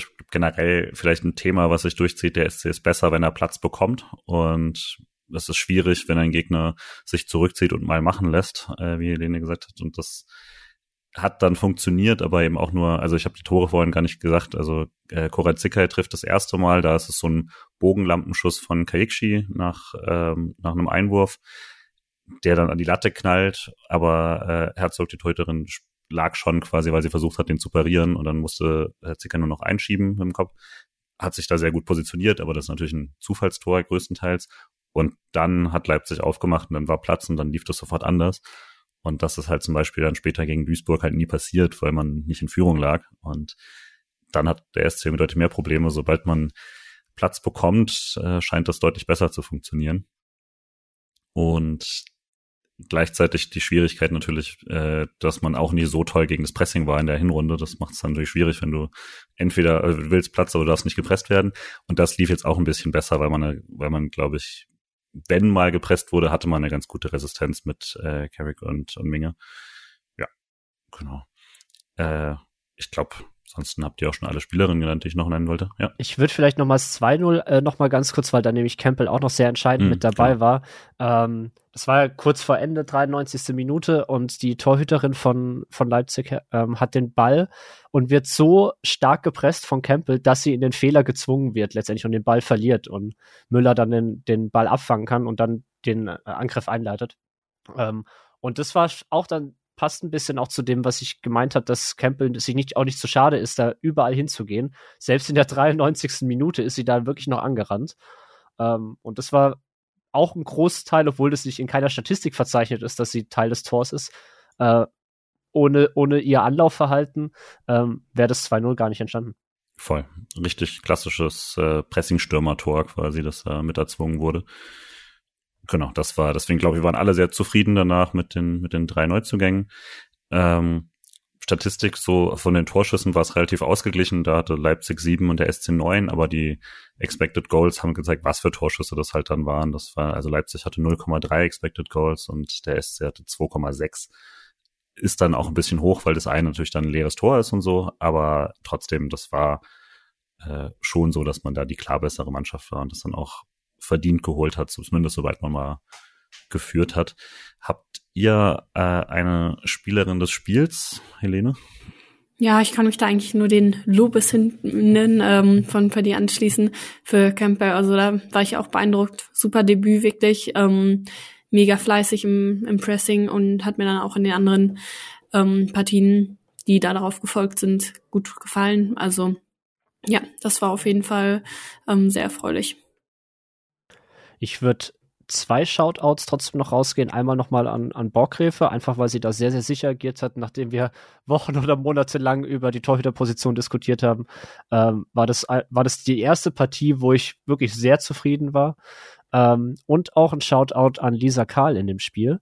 Ähm, weil mir das, sie hat auf links begonnen, ist dann, musste dann auf rechts, nachdem Gudov verletzt raus musste, relativ früh in der Partie, ist dann später wieder auf links gezogen, nachdem Müller eingewechselt wurde. Stimmt. Ähm, und hat einfach, war ein sehr, sehr, sehr, sehr aktives Spiel gemacht, auf beiden Seiten sehr weit nach vorne gegangen, viele An Angriffe eingeleitet oder, oder Angriffsaktionen eingeleitet, defensiv super stabil gewesen und das hat mir sehr, sehr imponiert auch in dem, in dem Spiel. Ja, ich wäre tatsächlich auch bei Campbell. Ähm, fand Lisa Kolb in den, dafür, dass sie wieder zur 60. raus musste, eigentlich in, den, in der Viertelstunde nach der Halbzeit so gut, dass ich keine mehr gesehen hätte und das mich manchmal ein bisschen ärgert, aber naja, hatten wir schon und dadurch, dass Ekli für sie reingekommen ist, kann ich mich auch nicht beschweren. Ähm, genau. Und mit dem Sieg dann im Rücken ist man zum Montagsspiel zu den Bayern gefahren und äh, also Helene, wie gesagt, du warst ja da ich, also ich glaube, niemand von uns hat sich groß was ausgerechnet. Äh, ich hatte es auch nochmal irgendwie durchgeschaut, dass gegen Top 3 Teams, also Wolfsburg, Frankfurt, Bayern, äh, hat Merck vor dem Spiel eine Torbilanz von 8 zu 35 gehabt seit dem Amtsantritt. Jetzt sind es 8 zu 39 gewesen ähm, nach dem Spiel. Das passt nicht so richtig. War es dann das Spiel, was du erwartet hast? Ja, ist gibt ganz offen und ehrlich nicht so super viel zu sagen, finde ich. Freiburg war einfach chancenlos und mit chancenlos meine ich wirklich chancenlos. Sie hatten keine einzige Chance, keinen einzigen Torschuss, 0,0. Das ist echt hart. Ja. Insofern ähm, war es ein Spiel, was auch Theresa Merck danach sehr schnell abhaken wollte. Sie meinte, sie wollen jetzt gar nicht groß in die Analyse gehen oder sowas, ist jetzt auch egal. Man schaut jetzt einfach auf Frankfurt danach und auf die anderen Ligaspiele und fertig, weil ja, Bayern hatte davor ja eine schlechte Phase gehabt, auch vor der Winterpause und danach bisschen besser, aber waren eben aus der Champions League geflogen ähm, und haben da super gestartet direkt, ähm, haben richtig Dampf gemacht und Freiburg ist dann sehr schnell auch in Rückstand schon geraten in der sechsten Minute, wieder per Standard. Ähm, Bayern hat ähm, fast immer nur per Standard getroffen seit der Winterpause ähm, für das 1 zu 0. Also das brauchen sie ja irgendwie immer als Dosenöffner. Und ja, Danach haben sie Freiburg auch ziemlich gut beschäftigt. Es gab ein paar zaghafte Konterversuche, aber die waren eigentlich meistens bei der Mittellinie schon wieder vorbei. Ähm, Hader hatte ein paar gute Momente und sehr viel Einzelklasse dann vor allem beim 3 zu 0 und 4 zu 0 durch Dallmann und Naschenweng. Also das sind natürlich auch Schüsse, die macht nicht jeder rein. Von daher, ja, das 4 zu 0 reflektiert schon gut, wie Bayern, wie dominant Bayern war. Trotzdem hatten sie vielleicht gar nicht so krass viele tolle Torchancen immer, aber sie haben eben die, die sie hatten, einfach extrem gut reingemacht und aus Freiburger Perspektive, ja, hatte man schon sehr wenig entgegenzusetzen. Deswegen kann man sich nicht so wirklich beschweren, glaube ich. Ich glaube, äh, im Endeffekt äh, will ich da gar nicht viel dazu sagen. Das war so ein richtig gebrauchter Tag, da hat alles gepasst. Montagabend, Auswärtsspiel vom Pokal, sowas, was man eh gerne hat. Äh, und dann kriegst du, bist du völlig chancenlos. Das Einzige, was mich trotzdem ein bisschen genervt hat, war wirklich das 2-0. Ähm, man hat, man lag schn schnell 1-0 äh, zurück und ja, im Endeffekt habe ich mir da schon nicht mehr viel ausgerechnet, aber das 2-0 war dann schon sehr einfach. Man steht wahnsinnig weit äh, mit der Abwehr, fast schon auf Höhe der Mittellinie und wird dann einfach überspielt und Schüller kann da halt ohne Probleme einfach weglaufen. Ähm, und das hat mich ein bisschen, bisschen genervt, ähm, weil das dann schon ein bisschen zu einladend war. Aber im Endeffekt, da bin ich dann sogar auch bei Theresa Merck, die gesagt hat, ja, jetzt ist vorbei. Äh, und ja, war die erwartete Niederlage, auch die erwartete hohe Niederlage. Ja, mehr, mehr auch nicht. Ich finde trotzdem, du kannst nicht mit null Torschüssen daraus, ne? Das ist schon echt hart. Sie hatten, Helene hat es gesagt, paar Mal so ein, so ein Versuch von einem Versuch oder so, aber also mit, mit gar nichts daraus zu gehen, ist schon echt happig. Aber ja, also war dann auch für alle gebraucht. Da sah Carrick auch ein paar Mal tatsächlich nicht so gut aus, echt einige Ballverluste gehabt, was, ne, das vermutlich ein harter, harter Wechsel, dann zweites Bundesligaspielen, dann spielst du gegen die Bayern in einer ungewohnten Position. Hat man vielleicht gesehen, wie bessere Teams diese Innenverteidigung dann doch auch ausnutzen können. Ja, das 2-0 war halt einfach so altes Freiburg, sich einfach völlig wahnsinnig überspielen lassen, ausgerechnet gegen Bayern. Ähm, ich glaube, Borgräfe fängt sich da zweimal einen in die kurze Ecke. Beim einen kann sie echt wenig machen, beim, beim 4-0 ist dann so ein bisschen doof vielleicht, weil es, der war auch echt spitz im Winkel. Aber letztlich muss man da, glaube ich, nicht groß diskutieren. Die Bayern hätten auch noch mehr machen können, wenn sie, wenn sie wirklich gepusht hätten, glaube ich. Und wenn der SC nicht irgendwann schon zur Halbzeit gesagt hätte, alles klar, wir gehen auf Ergebnissicherung. Ja, ja, das kann schon sein. Ja, man muss sagen, ich war jetzt auch bei zu vielen Bayern-Heimspielen. Es reicht. Ich habe ständig einen Ohrwurm von Stern des Südens. Ich will das nicht mehr. ja, eine Sache, die ich bei Bayern komisch fand und vielleicht passt das so ein bisschen zur Saison, ist nach dem 1-0 wo sie Freiburg wirklich an die Wand geklatscht hatten bis dahin, haben sie das Pressing eingestellt. Und das ne, Erfolg gibt ihnen dann am Schluss rechts, äh, kriegen ja sogar dann quasi ein Kontertor zum 2-0. Aber es ist so ein bisschen die Story, die sie halt die Saison ein paar Mal hatten, wo ich dachte, also ne, Fuß auf, auf den Kopf und so. Und stattdessen, also ich verstehe überhaupt nicht verstanden, warum sie dann angefangen haben zu sichern nach, nach acht Minuten oder sowas wo Freiburg so sichtbar verunsichert war von jedem Pressing und überhaupt gar keinen Ball hinbekommen hat. Und danach hat man das Spiel, was man ja eigentlich möchte, erstmal beruhigt. Und das möchte Bayern ja eigentlich nicht. Bayern möchte dann, hätte ich gedacht, den Fuß drauf lassen. Aber irgendwie, also vielleicht erklärt das auch so ein paar Probleme, dass man äh, dieses gegen stärkere Teams dann dieses, äh, dieses Dranbleiben irgendwie nicht so drin hat.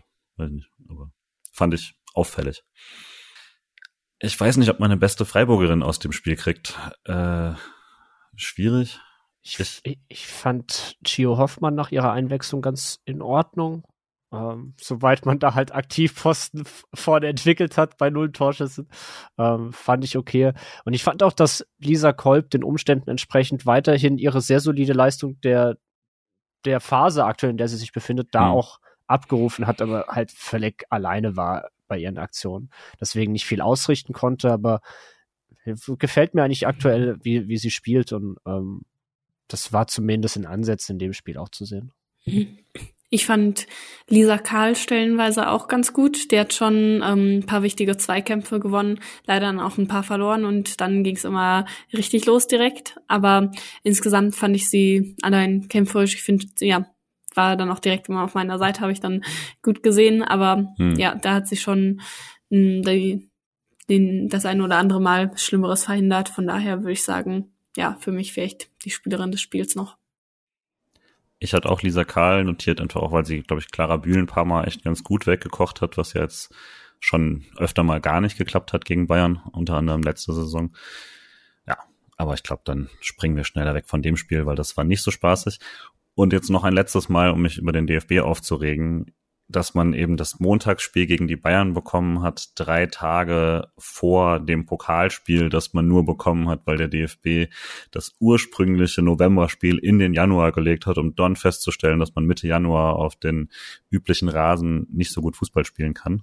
Ähm, ja, deswegen musste Freiburg innerhalb von drei Tagen äh, ähm, dann eben Bayern und Frankfurt alles auswärts. Das war ein super beschissener Spielplan vor einem so wichtigen Spiel.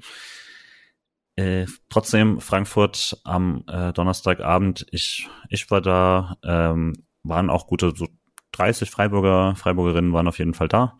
Das war cool. Einige aus Freiburg, Rote Füchse natürlich eh, äh, einige so dazugefahren. Andere natürlich hier aus der Gegend, haben uns auch mit einigen getroffen. Das hat echt Spaß gemacht. Normalerweise stehe ich ja in diesem Stadion auf der anderen Seite. Das ist immer, äh, fand ich dann auch sehr schön, da mal äh, zusammen als Freiburger stehen zu können. Trotzdem verliert Freiburg am Ende 2 zu 1 in Frankfurt.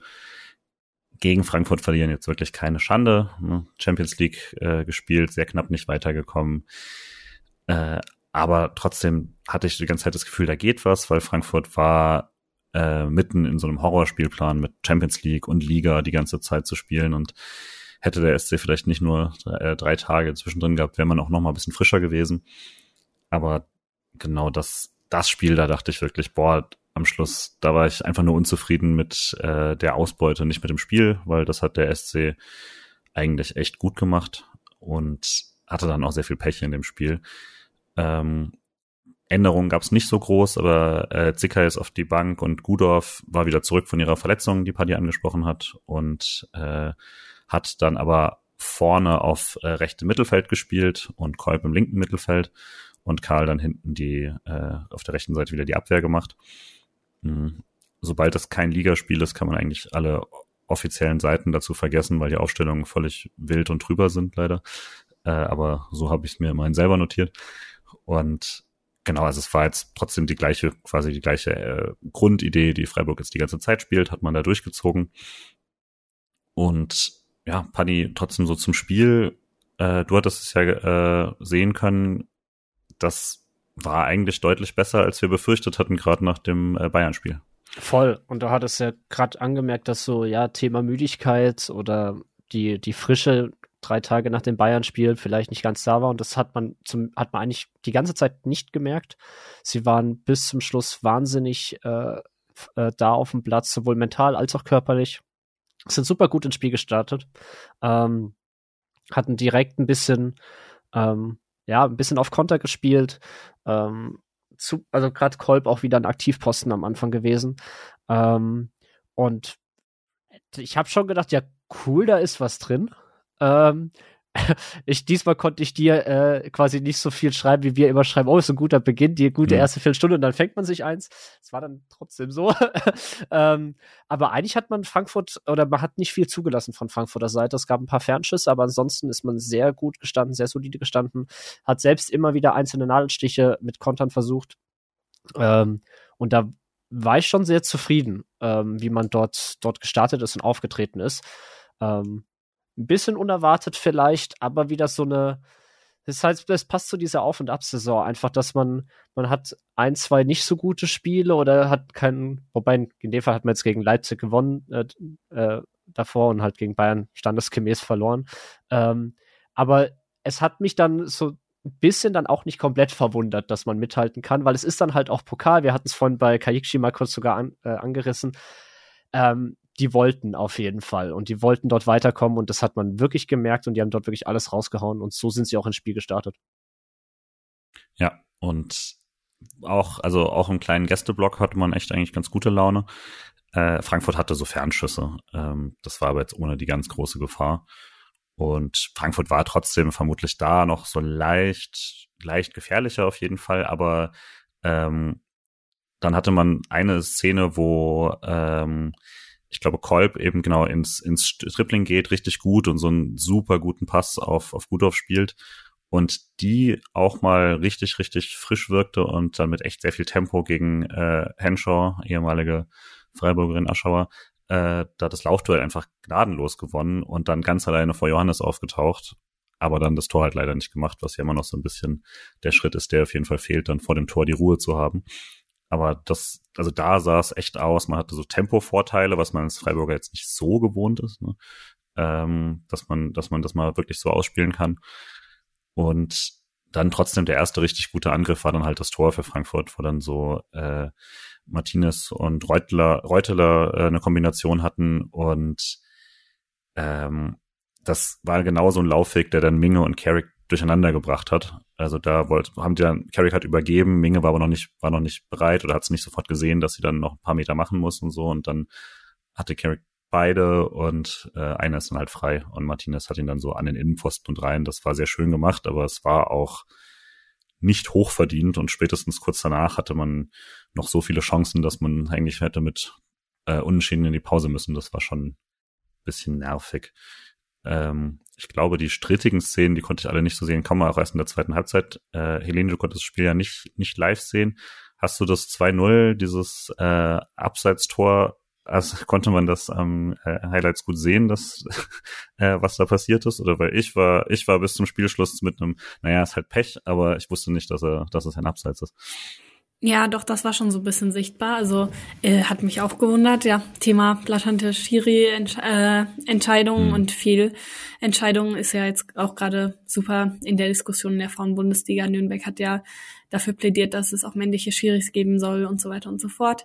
Ähm, ja, also das fand ich auch krass. Und ja, ansonsten fand ich es eigentlich von dem, eben von den kleinen Sachen, die ich gesehen habe, echt gut und ja, sehr bitter, weil Frankfurt spielt halt jetzt gegen Duisburg. Das ist dann auch so ein Spiel, was man gewinnen kann. Vielleicht nicht, wenn man Freiburg heißt, aber theoretisch schon.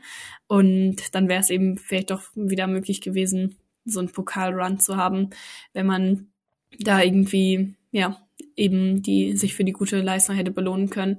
Und hat man dann selbst so auf den sozialen Medien sehr gesehen, dass die Spielerinnen extrem geknickt wirkten, fand ich. Also ja, sehr schade, aber ja, auf der positiven Seite immerhin, dass man jetzt mal gegen Frankfurt, die ja eigentlich so ein bisschen Angstgegner war, wo man eigentlich sehr selten gut gespielt hat oder eine echte Chance hatte, dass man da wieder eine gute Leistung mal gezeigt hat. Das ist ja schon mal was, was vielleicht ein bisschen Hoffnung macht. Ja, das war jetzt auch, dafür kann sie sehr wenig, aber das war, glaube ich, wieder Fabienne Michel, äh, die das gepfiffen hat, die äh, beim Pokalfinale schon dabei war, wo ihre Assistentin auch schon ein Tor, äh, eine Ecke falsch gegeben hat, die zum Tor geführt hat. ich will sie nicht mehr im Pokal ist. Also ich glaube, es war nicht der, mal die gleiche Assistentin. Aber der DFB will uns klein halten. Der das, DFB ist doch jetzt, das, das ist der absolute Beweis. Wegen der Choreo-Problematik im Finale vermutlich. Genau. Ähm, und ja, aber genau, es war eigentlich, also nach der Halbzeit war der SC gut und äh, trotzdem ist es dann das, äh, das 2 zu 0 nach so einer Ecke, wo dann Henshaws Schuss durch alle durchrutscht und Reuteler steht halt einen Meter im Abseits, blockt gleichzeitig Steuerwald und steht vor äh, Borgräfe.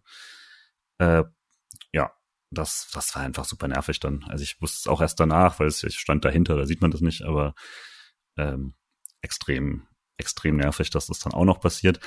Paddy, ich fand aber trotzdem, der SC hat sich eigentlich bis zum Ende da, äh, also du meinst vorhin schon, man wirkte frisch, die haben da auch eigentlich immer noch einiges probiert, ne? Man hat richtig dagegen gehalten, man hatte zwar nicht die, die riesige Anzahl an Torschancen, so nach dem Motto, oh, wann fällt jetzt endlich das 2-1? Ähm, also ja, das habe ich schon gefragt vor mich hin, wann fällt es endlich? Es war jetzt aber nicht so, dass, dass das krass in der Luft lag, dass man wirklich so stark Frankfurt an die Wand gespielt hat. Aber man hat äh, trotzdem, ja, Oberwasser bekommen und ist wirklich für keinen Sprint zu schade gewesen und für keinen noch so verlorenen Ball oder Zweikampf. Ähm, man war wirklich voll mit dabei, auch Campbell da wieder sehr stark gewesen. Gudorf, die ja sowieso immer die Achse entlang hoch und runter rennt, wieder sehr viel gerannt. Ähm, hatte auch eine super Großchance dann, ähm, wo sie ein, eigentlich ein Pass, der schon längst verloren war, ähm, noch erläuft im Strafraum und versucht, ähm, ähm, am, an der Torhüterin vorbeizugehen. Schafft es dann leider nicht, ähm, aber wirklich nicht auf, aufgegeben. Ähm, es gab dann noch so eine etwas strittige äh, Handelfmetersituation. Ähm, ich, ich konnte jetzt leider, nicht mehr nachschauen. Nee, also die waren keine Highlights mit drin. Ähm, ich glaube, wenn ich mich richtig erinnere, äh, habe ich meiner Mama geschrieben, wieso zur Hölle gibt es kein Elver? Und das muss heißen, dass Und das objektiv. muss dann eigentlich heißen, dass es definitiv einer war. ähm, ja, es hat so ein bisschen gepasst. Man kriegt auf, auf der einen Seite dieses klare Abseitstor und dann wird natürlich der Handelfmeter nicht gepfiffen wahrscheinlich war das so ein 50-50-Ding. Ähm, aber man, ich habe mich auf jeden Fall sehr äh, ähm, benachteiligt gefühlt in dem Moment. Das und dann macht man das 2-1 ähm, in der äh, 87. Äh, Steuerwald, unsere neue äh, Mittelstürmerin, gefühlt. also sie war davor schon in Halbzeit 1 einmal nach einer Ecke super frei und ihr, ihr scheint die auch zumindest im, im offensiven Bereich auf jeden Fall die neue Sechserposition sehr zu gefallen, weil sie sich da sehr häufig äh, gerade bei Rückstand dann auch nach vorne schiebt ähm, und wirklich sehr viel vorne anzutreffen ist. Macht es aber auch sehr gut. Ähm, und macht dann das 2-1 nach einer schönen Flanke von Gudorf. Und dann habe ich gedacht, okay, hier, hier geht noch was. Und dann landet der Ball ja sogar noch im Tor, wirklich in der, mit dem letzten Angriff äh, nach einer Ecke. Ähm, und da war der Ball halt bei der Ecke schon im Aus, als der Ball reingeflogen ist. Und das, Angeblich. Ja, also man, man konnte es auch auf der Kamera an der Kamera nicht sehen, weil äh, so, so schöne Eckballkamera auf der Höhe gab's nicht. Ähm, also war, wurden wir hier zum dritten Mal benachteiligt, so ehrlich müssen wir natürlich sein. Also meine Frankfurter ähm. Freunde meinten, er sei klar im Aus, aber das ist ja jetzt wohl nicht weniger biased als andersrum. Ja, nee, aber ich also vermute ja, tatsächlich, den würde ich, würd ich ja nicht vertrauen an der Stelle. ich vermute tatsächlich, dass das dann schon irgendwie passt, weil also da steht sie ja wirklich dann direkt dahinter. Das es gab auch nicht die große Kritik von Freiburger Seite. Also es war jetzt nicht so, dass ich weiß gar nicht, wer, wer den Ball geschlagen hat ehrlich gesagt. Ähm, könnte Gudorf gewesen sein, aber ich weiß es gerade nicht. Ähm, da gab es jetzt auch keine Riesenaufregung. Da gab es eher äh, sehr große Ernüchterung, dass es einfach nicht zählt. Ja. Ähm, und das war eigentlich auch das, was man nach Abpfiff dann auch gemerkt hat, dass es richtig, richtig wehgetan hat, dass man sich dafür nicht für die Leistung belohnt hat und wirklich ausgeschieden ist. Weil man hat einen unfassbar guten Kampf geliefert und zwischendurch auch spielerisch einfach sehr, sehr gut gespielt. Und das tat weh. Ähm, und das hat man ihnen wirklich angemerkt. Ähm, sowohl alte Spielerinnen als auch komplett neue Spielerinnen, die waren alle sehr, sehr geknickt, sehr am Boden.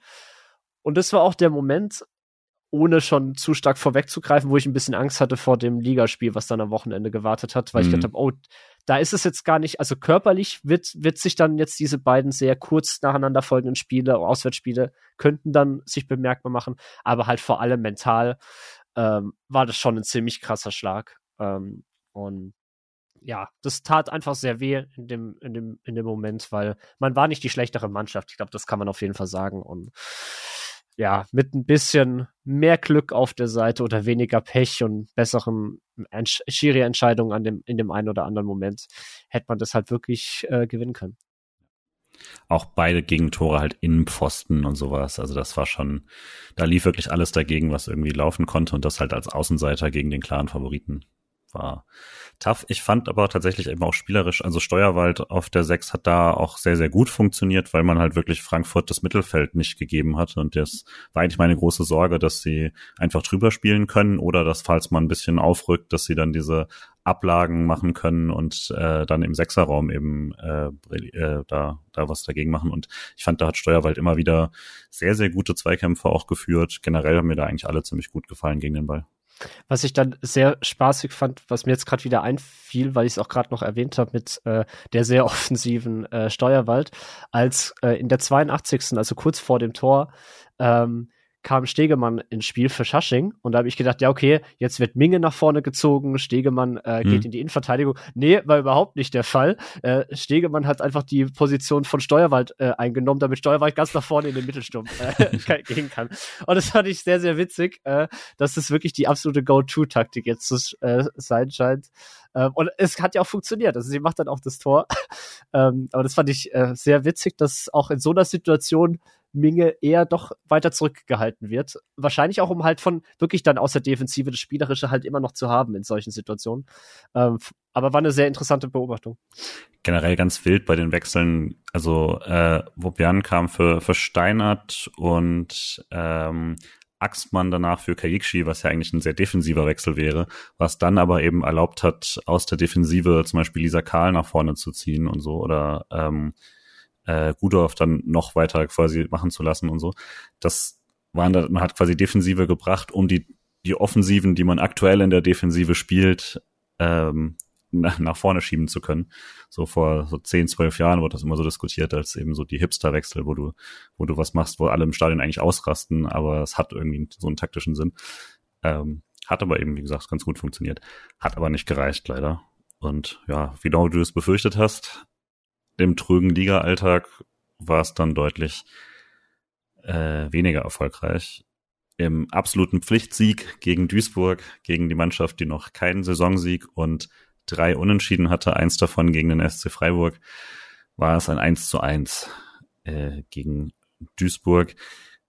Ich glaube, Aufstellung kann man sich wieder größtenteils, äh, größtenteils sparen. Korazika hat gestartet statt, äh, statt Kolb und das war's an, an Auffälligkeiten. Ähm, und eins zu eins auch noch dramatisch. Also das äh, Duisburg geht in der 65. in Führung.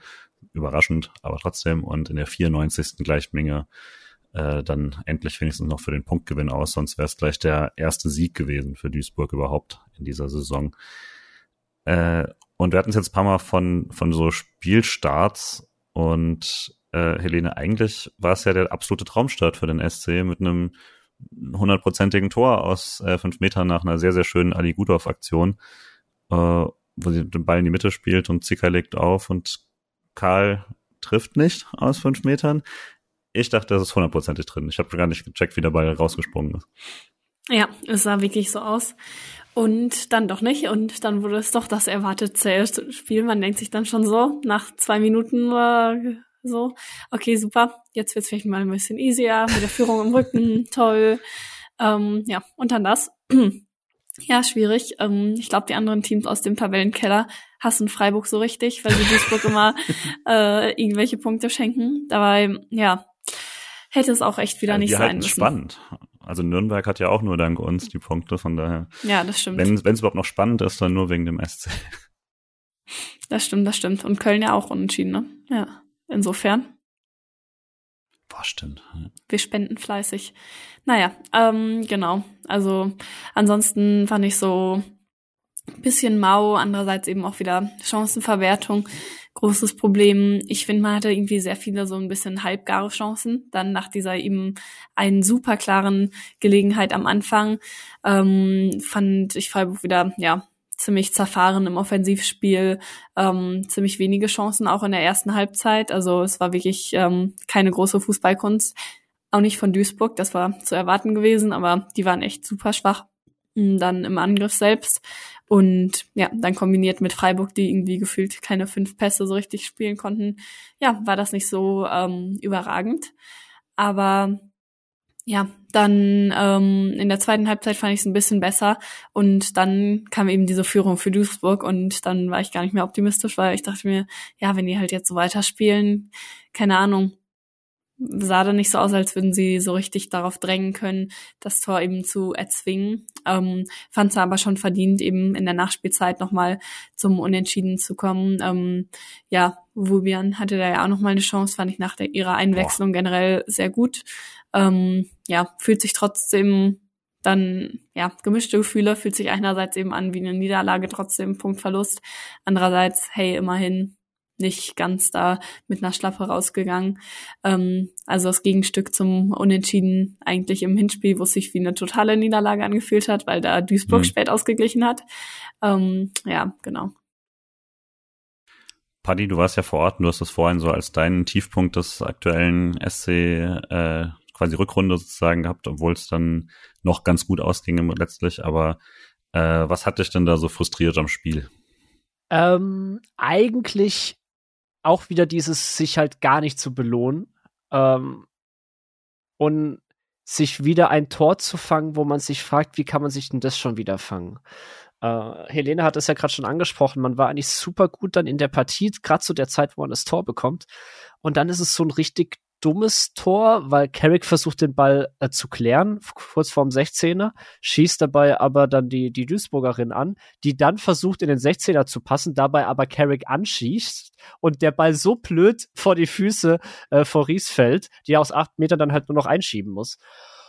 Und es ist schon wieder das war dann so ein Moment, wo ich gedacht habe, das ist genau diese Tore. Ich weiß nicht, wie häufig wir die schon dieses Jahr oder in dieser Saison angesprochen haben die so ärgerlich sind, weil die so natürlich ist da ein Fehler dann auch von Carrick dabei, dass sie den Ball nicht gut klärt, aber dass es danach halt genau wieder so perfekt läuft für den Gegner, das tat dann halt einfach weh. Ähm, und dann halt auch danach, man hatte dann so eigentlich, ja, ich will jetzt nicht sagen Großchancen, aber durchaus gute Chancen von Minge, von Steuerwald, von Punsa, die mir in dem Spiel das erste Mal wirklich positiv aufgefallen ist, nach ihrer Einwechslung, die wirklich gut äh, Tempo gemacht hat äh, viele Offensivaktionen hatte. Und halt den äh, mega krassen Schuss, Helena hat es gerade angesprochen von Wovian, äh, die Mamutovic perf also perfekt rauskratzt, wo ich gedacht habe, ach ja, jetzt hier, äh, hier Vertrag, ich komme runter an den Zaun, unterschreibe ihn. ähm, und ja, das 1-1 war super, es war auch hochverdient ähm, und wichtig und auch, äh, ich glaube auch, da war das jetzt auch das positiv mental wichtig, sich das zu holen, auch wenn beide Teams unfassbar schlecht drauf waren nach diesem Spiel. Die Duisburger natürlich äh, zu Recht, weil sie in, in der 94. noch den sicher geglaubten Sieg aus der Hand geben, aber die Freiburgerinnen halt auch, weil sie gedacht haben, verdammt, das, das muss, da muss man nicht unentschieden spielen. Und es war deswegen einfach ein bisschen frustrierend, ähm, weil man hat zwar gemerkt, dass sie körperlich echt zu kämpfen hatten. Also gerade am Anfang, Helene hat es gerade gesagt, man konnte nicht viele Pässe nacheinander an, an die Frau bringen. Vor allem, weil dann auch im Mittelfeld zwischendurch nicht mehr die ganz die Meter gegangen wurden, wie noch im Frankfurt-Spiel als Beispiel. Und ah, das war dann einfach ärgerlich, weil es, es war wieder so ein typisch vermeidbares Spiel, wo man mhm. eigentlich mehr Macht hätte bekommen müssen, ähm, sowohl an, an selbstgeschossenen Toren und halt wie das so ein richtig ärgerliches äh, Tor sich einfängt. Und deswegen war das einfach sehr frustrierend. Äh, und ja, deswegen schon so ein bisschen Negativpunkt, auch wenn es ein Punkt war. Also es naja. ist jetzt dann noch ein bisschen meckern, wenn man will, auf einem entspannten Niveau. Und man hat davor dann, ähm, oder ja, es ist sah tabellarisch dann jetzt trotzdem ja immer noch nicht schlecht aus oder so. Aber es war halt trotzdem, wo ich dachte, boah, jetzt zweites Unschieden gegen Duisburg in der Saison. Puh, Mann, einfach wieder unnötig. gegen die beiden Abstiegsplätze aktuell dann eben äh, eine Niederlage und zwei Unentschieden hinzubekommen. Das ist halt ja, zu wenig genau. leider. Ähm, ich fand es halt auch ärgerlich, die, es gab die vielen Chancen quasi, auch wenn ne, halbgar oder mäßig oder wie ihr es genannt habt, aber mehr als genug für zwei, drei Tore eigentlich. Die waren aber alle sehr konzentriert auf immer auf so eine Phase. Und dazwischen hatte man halt wirklich so 30 Minuten teilweise, wo wirklich fast nichts passiert ist. Also zwischen Minute 15 und 45 gibt's keinen vernünftigen Angriff oder so. Einmal ein Ball, der nicht ganz ankommt, aber das, das war's. Patrick hatte das mir danach nochmal so ein bisschen länger als, als Sprachnachricht auch geschickt, was so sein Grundproblem war, der da, glaube ich, neben dir stand, Paddy. Das quasi, was mir sehr auffällig war, dass Freiburg das Spiel sehr, sehr breit gemacht hat, aber gar nicht, gar keine ähm, konstante Idee hatte, wie man diese Breite vernünftig nutzen will, weil man hatte dann Steuerwald im Sechserraum und die beiden Außenverteidigerinnen sind hochgerückt und Kaikshi Shashing haben sich dann so in diesen Halbräumen positioniert. Das heißt, wo die Flügel sind dann ne, mit der Außenverteidigerin und der äh, Mittelfeldspielerin vorne dran dann breit und doppelt besetzt, aber da kommt kein Ball hin, weil äh, von den beiden Innenverteidigerinnen ist es sehr weit. Wenn sie den Ball dahin spielen, dann kannst du da einfach rausrücken und dann hast du es zugemacht. Idealerweise würdest du es von vom Sechserraum machen, aber Duisburg hat halt einfach Steuerwald zugestellt und dann war's das. Und das war halt dann einfach immer jeder Pass nach außen hat ewig gebraucht. So, wenn man jemanden hätte, der dann quasi da jetzt in dieser Sechserraum sich wohlfühlt, offensiv und aus dem Deckungsschatten da rauskommt. Aber so stand halt Steuerwald einfach da drin. Das ist ja einfach nicht ihre Grundposition. Da hat sie jetzt nicht jahrelange Erfahrung, sich da zu befreien oder so. Ähm, wenn man jetzt eine Menge hätte, die auf eine Menge spielt, zum Beispiel, dann würde das sehr gut funktionieren. Aber so war es halt immer wieder quasi dieser, der leichte Pass wäre eigentlich zur Außenverteidigerin, aber die ist so hoch, dass es, bis der Ball da ist, ist es, ist die Pressingfalle da, aufdrehen kannst du eh nicht, der Pass zurückgeht oder der Pass ins unterbesetzte Zentrum, dann war es ein Ballverlust. Und es hat trotzdem öfter nochmal geklappt, wenn man sich halt individuell durchgesetzt hat und so. Aber genau für die Idee bräuchte man halt eigentlich eine spielstärkere Sechserin oder halt so eine dynamische Achter-, Zehner-Position, die dann, die dann abgestimmt zurückkommt, irgendwo lokale Überzahlen schaffen. Und das hat halt auch nicht so richtig funktioniert.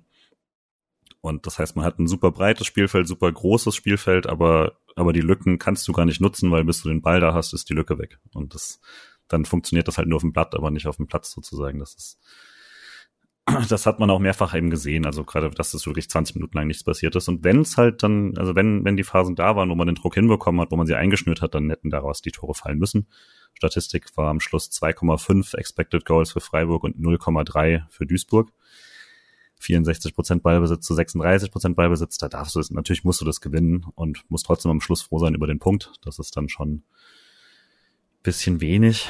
Ähm, ja, ansonsten ich trotzdem fand ich jetzt zum Beispiel dann eben, es hat wieder gut geklappt, dass Duisburg halt keine Torchancen hat. Klar, das ist jetzt auch der Gegner, der es nicht unbedingt haben sollte, aber das Freiburger Problem war ja, dass man gegen keinen Gegner so richtig stabil war und das kann man die ganze Rückrunde eigentlich sagen. Äh, außer gegen Bayern sieht das deutlich besser aus. Äh, als Spielerin des Spiels, ich, ich betrüge einfach mal und sage dann ja Nina Minge, die das, äh, die das quasi, also die, das Punkttor geschossen hat. Habt ihr jemand anderen? Ja, ich glaube, ich würde mit Wobian gehen, weil mir diese ja, 30 Minuten, die sie gespielt hat, einfach sehr, sehr gut gefallen hat ähm, und da wirklich nochmal Tempo mit reingebracht hat, Spielidee und auch diesen wirklich fulminanten Schuss, der dann halt leider äh, von Mamutovic sehr gut pariert wurde. Ähm, aber es war so das erste Mal in der Saison, wo ich wirklich gedacht habe, okay, super Spiel von ihr ähm, nach einer Einwechslung, wo sie wirklich nochmal einen, einen sehr großen Impact hatte. Ja, und sie wurde dann ja auch direkt belohnt und konnte dann im nächsten Spiel gegen Bremen starten. Aber ja, ich fand sie auch ähm, sehr gut in dem Spiel. Deswegen Wubian und Menge gehe ich voll mit. Wunderbare Überleitung, Helene. Profi. Äh, Im letzten Spiel, das wir jetzt noch besprechen, ist es, äh, das macht nämlich Spaß, äh, auch wenn wir es jetzt, wenn wir jetzt schon eine Weile dabei sind, aber das ist das 3 zu 0 gegen Werder Bremen in Bremen. Und äh, da durfte Selina Obian dann direkt von Anfang an dran auf links allerdings, also äh, linker Flügel, ähm, Lisa Kolb auf der anderen Seite und äh, Gudorf statt Lisa Karl äh, ähm, hinten rechts. Und genau das lief eigentlich schon von Beginn an ein bisschen besser und ich fand tatsächlich, ich glaube, das ist auch das Spiel, warum ich jetzt insgesamt positiver gestimmt war und bei Helene, du hattest ja vorher angeklungen, dass es vielleicht auch ein bisschen am Gegner lag. Ich glaube, irgendwo zwischen uns wird es hier immer sein. Äh, aber da fand ich wirklich, Freiburg hat sehr hoch gepresst, Merck hat die ganze Zeit reingebrüllt. Das äh, hat sie sie am Anfang der Saison so ein bisschen weggelassen, vielleicht auch als Entwicklungsschritt. Das hat nicht geklappt. Jetzt brüllt sie wieder wie am Anfang, dass man wer rennen soll und so. Das, äh, das fand ich gut. Es hat immer noch so ein bisschen Abstimmungsprobleme. Dann kriegt man einen langen Ball, aber dann auf den Bremen weghaut und dann kann man ihn nicht sichern. Dann bringt das Pressing natürlich nichts. Aber grundsätzlich war immer wieder, Werder hat gar keinen, gar keinen Platz gefunden und äh, hatte also hat zumindest keinen, keinen koordinierten Spielaufbau die meiste Zeit. Hatte eine Riesengelegenheit aus Versehen dadurch, weil man so einen langen Ball dann irgendwie unterlaufen hat und äh, Gudorf hat den ganz, ganz großartig noch gerettet, so ein bisschen gepokert, dass die Bremerin unbedingt passen möchte, weil sie offensichtlich nicht zum Tor zieht und äh, so ein bisschen das klassische 2 gegen 1 in FIFA, wenn man darauf pokert, dass, dass der Pass hochkommen wird und das Tor deswegen freilässt. Ungefähr so hat Gudorf das gerettet. Aber ansonsten war Freiburg, fand ich, da von Anfang an die bisschen bessere Mannschaft. Zur Wahrheit gehört dann allerdings, Minute 20 ist Bremens Kapitänin Erlina Haseke reißt sich das Kreuzband. Das war schon, glaube ich, ein ziemlicher Schock und äh, für die Bremer Mannschaft ja auch eine sehr große Spielerin, ne, Helene? Auf jeden Fall, also super wichtig. Ähm, räumt da mega viel ab, immer im defensiven Mittelfeld, nimmt alle mit, also wirklich eine Führungsspielerin, wie sie im Buche steht, aber eben auch mit ihrer Kopfballstärke nach Standards immer super wichtig gewesen, die Saison für Bremen. Also ja, eigentlich die wichtigste Spielerin, die sie haben, deswegen total bitter.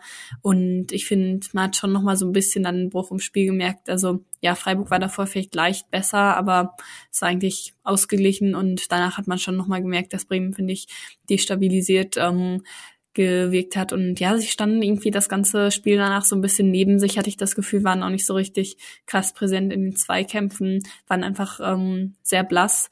Freiburg hat es eben gut gemacht mit dem hohen Pressing. Andererseits, wie gesagt, bin ich ein bisschen skeptischer als du vielleicht. Ähm, weil ich auch fand, dass es schon die eine oder andere Möglichkeit gab, wo Freiburg defensiv, mh, hm, sie sahen dann nicht schlecht aus, weil Bremen das eben nicht genutzt hat, aber sie hätten vielleicht schlecht aussehen können. Hm. Also es gab schon wieder Kontermöglichkeiten und Bremen war da sehr schludrig. Eigentlich so aus Bremen vor ein, zwei Saisons. Die waren ja diese Saison sonst ein super gutes Team, defensiv immer stark, haben sogar mal zwischendurch dann oben auch angeklopft, haben ja gegen Hoffenheim gewonnen. Ähm, fünfter Platz, also sah sehr gut aus und dann jetzt eben die Verletzung von, von Hausicke sehr bitter Lewison hat, äh, musste auch ausgewechselt werden, ähm, weil sie auch was Kleines hatte. Auch eine extrem wichtige Spielerin, immer mit ihren Flanken und Standards.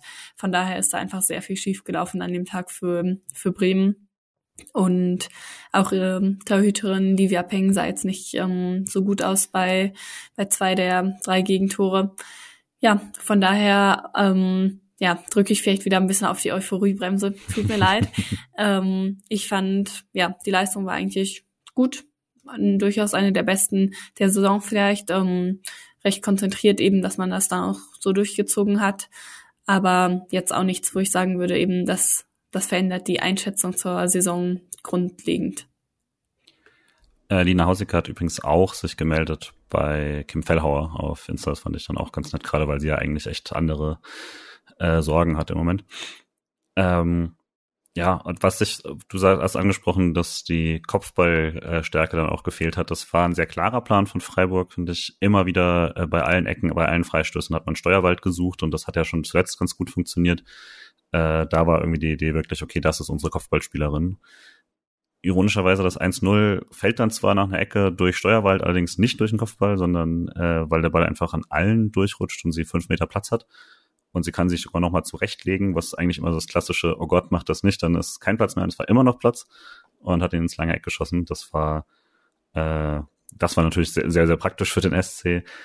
Ähm, und direkt danach dann das, das 2 zu 0 ähm, war quasi eine Kopie von dem von dem Tor, was nicht geklappt hat, was Paddy vorhin angesprochen hat, gegen Leipzig, wo Campbell und äh, Kolb äh, sich kombiniert haben. Diesmal hat Campbell ihren Zweikampf links gewonnen und das Laufduell gewonnen und äh, Kolb ist super eingelaufen und äh, kriegt den Ball dann da genau hin, wo er hin muss und bringt ihn dann an der Torhüterin auch vorbei.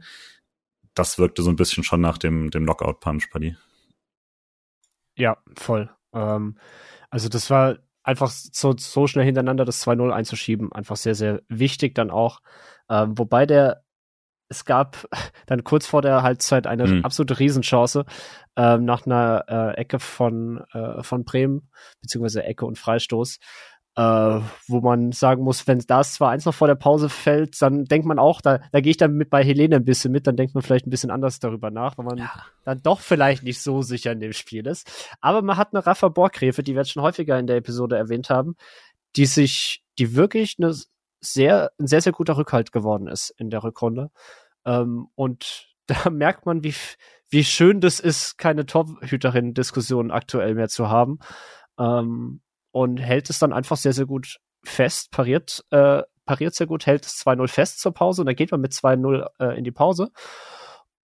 Und das ist dann einfach erstmal, ist einfach wichtig, dann auch mal zu, zu Null, auch nach einer Druckphase, sich nicht wieder ein dummes Tor oder so zu fangen.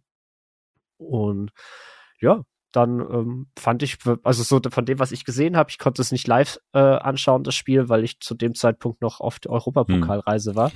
ähm, aber ähm, das, was ich dann gesehen habe, sah eigentlich dann wirklich sehr solide aus, dass zwar Bremen aggressiv war, aber man sich darauf dann sehr gut einstellen konnte. Ähm, und dass man da ja einfach nichts hat anbrennen lassen. Und das finde ich dann etwas, was sehr positiv zu bewerten ist, ähm, weil man das schon sehr lange Zeit nicht mehr hatte, einfach mal eine Führung gut durchzubringen ähm, und dann sogar im Endeffekt noch eine Entscheidung herbeizuführen. Ja, das 3-0 hat sich dann endlich Campbell mal belohnt, äh, selber mit ihrem Tor. Äh, Wobian da mit einem, fand ich, sehr, sehr guten Aktion, die jetzt, jetzt nicht so mega auffälliges Spiel war, aber jetzt auch trotzdem das sehr solide gemacht hat da auf ihrer Seite, hat dann nach dem äh, Ballgewinn direkt so über den Kopf weitergespielt zu Shushing und die steckt dann so einen Pass auf, auf 30 Meter irgendwie zu Campbell durch und äh, die ist dann allein vor der Torfrau. Vielleicht noch ihr größtes Problem als Neunerin aktuell beim SC ist der Abschluss, weil der war wieder nicht gut, aber diesmal setzt sie dann im Nachschuss äh, rein und äh, ja, ansonsten ihre, ihre Pressingläufe waren wieder sehr, sehr gut. So alles hat eigentlich funktioniert bis auf diesen Schuss. Und wenn man dann noch die Zeit hat, den Nachschuss auch noch zu machen und der dann drin ist, dann beschwere ich mich auch nicht. Von daher war das dann auch gegessen. Bremen hat es noch ein bisschen probiert, Freiburg hat es noch ein bisschen probiert. Am Schluss, also äh, gab noch eine richtig große Chance von Bremen, die nochmal Borgräfer verhindert hat. Es gab so eine ähm, kurz nach der Halbzeit auch, die sie, die, war dann abseits, aber die, hat sie, die geht dann nicht in die Statistik ein und die hat sie auch schön gehalten und so, also war wirklich ein gutes Spiel. Und äh, am Ende hätte Freiburg auch noch das 4-0 machen können. Das wäre zu hoch. Ich glaube, zwei Tore Vorsprung hätten dem Spiel hätten es eher wieder gegeben, aber trotzdem, so die letzten Minuten hat dann auch nur noch Freiburg gespielt. Äh, alle, die eingewechselt waren, wollten nochmal und so. Das hat dann schon sehr viel Spaß gemacht. Ähm, ganz interessant war, als dann ähm, Axmann reingekommen ist am Schluss, ist äh, für äh, Steuerwald und die sechs quasi vakant war, ist nicht Minge vorgerückt, erneut nicht, sondern äh, diesmal Annie Carrick, was ich jetzt mal so vage äh, gelesen habe, als man bereitet die sechs vor, die vielleicht nächstes Jahr noch da ist, falls man eine andere Lösung in der Innenverteidigung hat, äh, die vielleicht klassischerweise das macht und hätte dann ähm, eine, eine Sechserin oder Achterin vielleicht sogar, mal schauen, äh, die das, das da vorne ausspielen kann. Ist jetzt reine Spekulation, aber es war zumindest mal interessant, dass man Minge da hinten gelassen hat. Genau äh, am Schluss 0,6 Expected Goals zu 1,5 ist jetzt gar nicht so wild. Das spricht natürlich für Helenes Interpretation. Ich bleib trotzdem bei meiner und ich fand das ein sehr gutes Spiel. Äh, als beste Freiburgerin, Helene, wen hattest du denn da? Ja, eigentlich fand ich eigentlich wieder Campbell ziemlich gut. Ähm, ich fand auch Judith Steiner ziemlich solide, muss ich sagen, hm. in dem Spiel. Hat mir auch ähm, gut gefallen.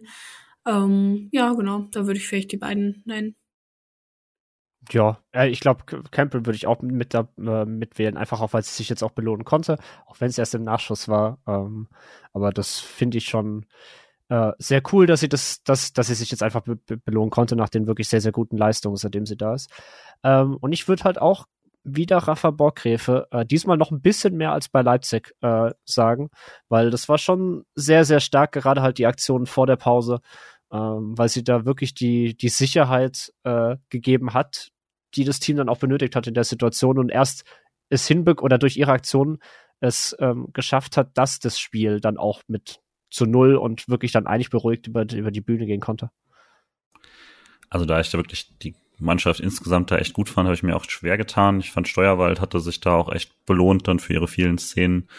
Äh, fand aber tatsächlich auch noch mal Annie Carrick hat mir richtig gut gefallen, weil ähm, man teilweise Minge mal zugemacht hat. Äh, er hatte zum Rasenfunk bisschen davon, Max meinte, dass man eigentlich darauf wartet, dass es Teams öfter machen. Ich fand, es gab Szenen, wo sie das so ein bisschen probiert haben und wo dann einfach Carrick selber den Ball genommen hat.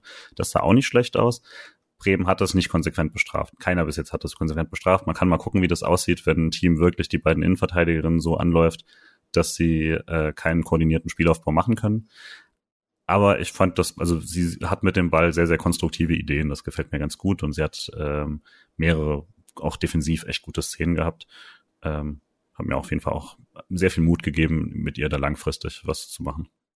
Das finde ich auch, äh, schließt sich sehr gut in der Statistik wieder äh, von ihr in dem Spiel, weil sie exakt einen Pass mehr gespielt hat als Janine Minge, 52 zu 51 Pässe, hat sie nicht so äh, gut an, an die Frau gebracht wie, äh, wie der Nina. Ähm, aber da merkt man schon, dass genau in den Momenten, als dann Minge nicht mehr den Spielaufbau übernehmen konnte, sie sich das zugetraut hat, es zumindest zu versuchen. Ging ein bisschen mehr über lange Bälle, aber trotzdem ähm, finde ich das auch ein sehr, sehr gutes Zeichen. Ja. Und dann kann man jetzt mal ein bisschen allgemeiner schauen. Ich glaube, vielleicht, was mir für mich so spielerisch mit dem Ball, was man jetzt so ganz klar anders macht, ist schwierig. Was man aber auf jeden Fall sagen kann, wenn man äh, über die vier Spiele schaut, man hatte sehr, sehr viel weniger grobe Fehler im Aufbau. Ist das nicht schon mal Grund für äh, Optimismus? Weil jetzt alle so so, so mitteloptimistisch halt. Ist es nicht das erste große Ding, was man überhaupt erstmal erreichen musste, dass man sich nicht mehr ständig selber in den Fuß schießt? Also macht man einen Schritt in die richtige Richtung, ist die unpolemische Frage, Helene. Doch, ja, das ist natürlich schon wichtig. Wie gesagt, Paddy hat es jetzt auch schon sehr viel erwähnt. Auf der Torhüter-Position ist man sicherer, man ist generell stabiler. Ähm, ich habe es auch schon gesagt, ja, es ist einfach so ein bisschen das Eingeständnis eben, dass es nicht so wirklich geklappt hat davor, dass mhm. man zu mutig irgendwie sein wollte auch. Und ja, jetzt ist man einfach so ein bisschen besser abgesichert. Ähm, die, die Neuzugänge waren ganz gut. Also ich denke schon, wie gesagt, dass es ganz gute Spiele jetzt waren. Und ähm, ist auf jeden Fall sehr wichtig, dass man da jetzt eben diese Schnitzer erstmal abgestellt hat. Ich muss sagen, ich finde den Fußball jetzt einfach nicht so besonders interessant, attraktiv ja. gerade. Das gehört auch irgendwie dazu. Ähm, es gibt jetzt nicht wirklich die, die tollen Aktionen oder so, halt ein paar Einzelsachen und so. Ähm, ist jetzt nicht komplett schlecht, aber auch nichts, wo man irgendwie sagen will, okay, das ist jetzt irgendwie das, was Freiburg besonders gut macht. Ähm, das lässt sie hervorstechen aus der Liga.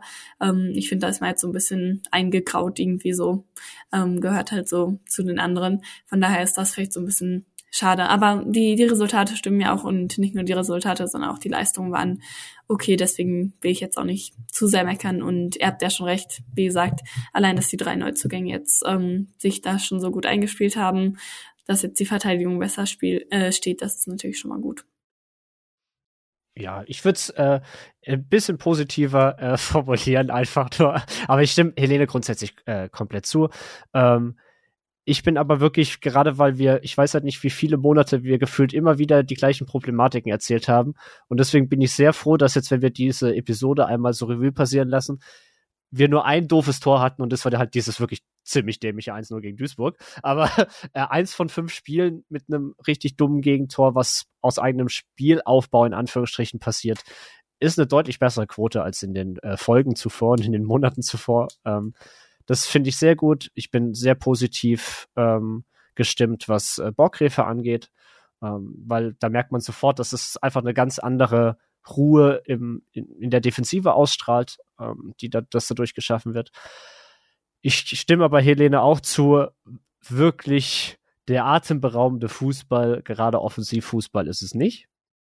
Ähm, aber also man kann jetzt sagen, man ist gerade die graue Maus spielerisch, die man auch tabellarisch ist. Positiv wie negativ, weil vor ein paar Wochen, äh, als wir das letzte Mal darüber geredet haben, waren wir tabellarisch noch ein bisschen schlechter äh, und spielerisch fand ich auch. Und deswegen ist es ein Schritt in die richtige Richtung. Ähm, ich gehe auch voll mit. Ich bin sehr positiv überrascht über die Neuzugänge. Ähm, die gefallen mir alle drei sehr gut. Und deswegen bin ich durchaus ähm, zufrieden. Ich bin halt jetzt sehr gespannt, gerade aufs nächste Spiel gegen Leverkusen. Ähm, Heimspiel, man ist nicht besonders heimstark diese Saison. Also man hat einen Sieg äh, bisher. Und ja, da bin ich, bin ich sehr gespannt, wie das wird, weil Leverkusen, man hat sich da eigentlich auswärts ja gar nicht so schlecht verkauft im, in der Hinrunde, hat dann aber trotzdem ja sehr deutlich ähm, dann verloren mit 3 zu 0, was eigentlich zu hoch war, äh, weil man da noch sehr, sehr viel diese Fehler in der Defensive hatte. Und deswegen wird es für mich so das erste Spiel sein, ähm, wo man sehen wird, ob sie das gegen ein Team, was einfach auf ein bisschen höherem Niveau ist. Äh, Bremen war das eventuell auch schon, da kam aber, wie wir gerade gesagt haben, viel zusammen. Aber Leverkusen finde ich dann schon nochmal, die, die spielerisch das eigentlich, ähm, ja, mit denen man sich am besten messen sollte und äh, wo ich mir wünschen würde, dass man in der Region wirklich äh, auch wäre. Ähm, und da wird man sehen, wie, wie, das, wie das aussieht. Ähm, und dann wird natürlich schauen, äh, Angstgegner Nürnberg gefühlt, äh, wie man dann noch auswärts in Nürnberg auftritt, dass man vielleicht auch gegen einen Abstiegskandidaten oder fast schon sicheren Absteiger, muss man fast schon sagen mittlerweile, ähm, wie man da auftreten wird, ob man es dann auch schafft, gegen so eine Mannschaft Ideen zu entwickeln. Deswegen finde ich fast die beiden Spiele noch ein bisschen interessanter, was da kommen wird. Ähm, aber ich bin positiv gestimmt, dass es Schritte in die richtige Richtung sind.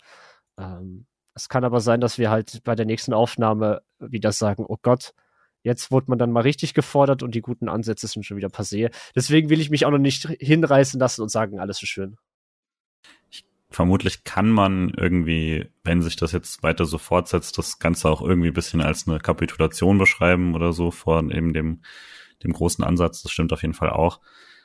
Vielleicht muss man aber auch sagen, dass man Bundesliga unterhalb der Top 4 anders nicht so richtig spielen kann aktuell. Ich weiß es nicht, aber das, das ist jetzt nicht so, dass die, dass die, äh, dass dass Bremen, Leverkusen oder so jetzt den, den Fußball neu erfunden haben damit. Also das ist ja auch sehr viel solides Handwerk anstatt äh, begeisterndes unbedingt.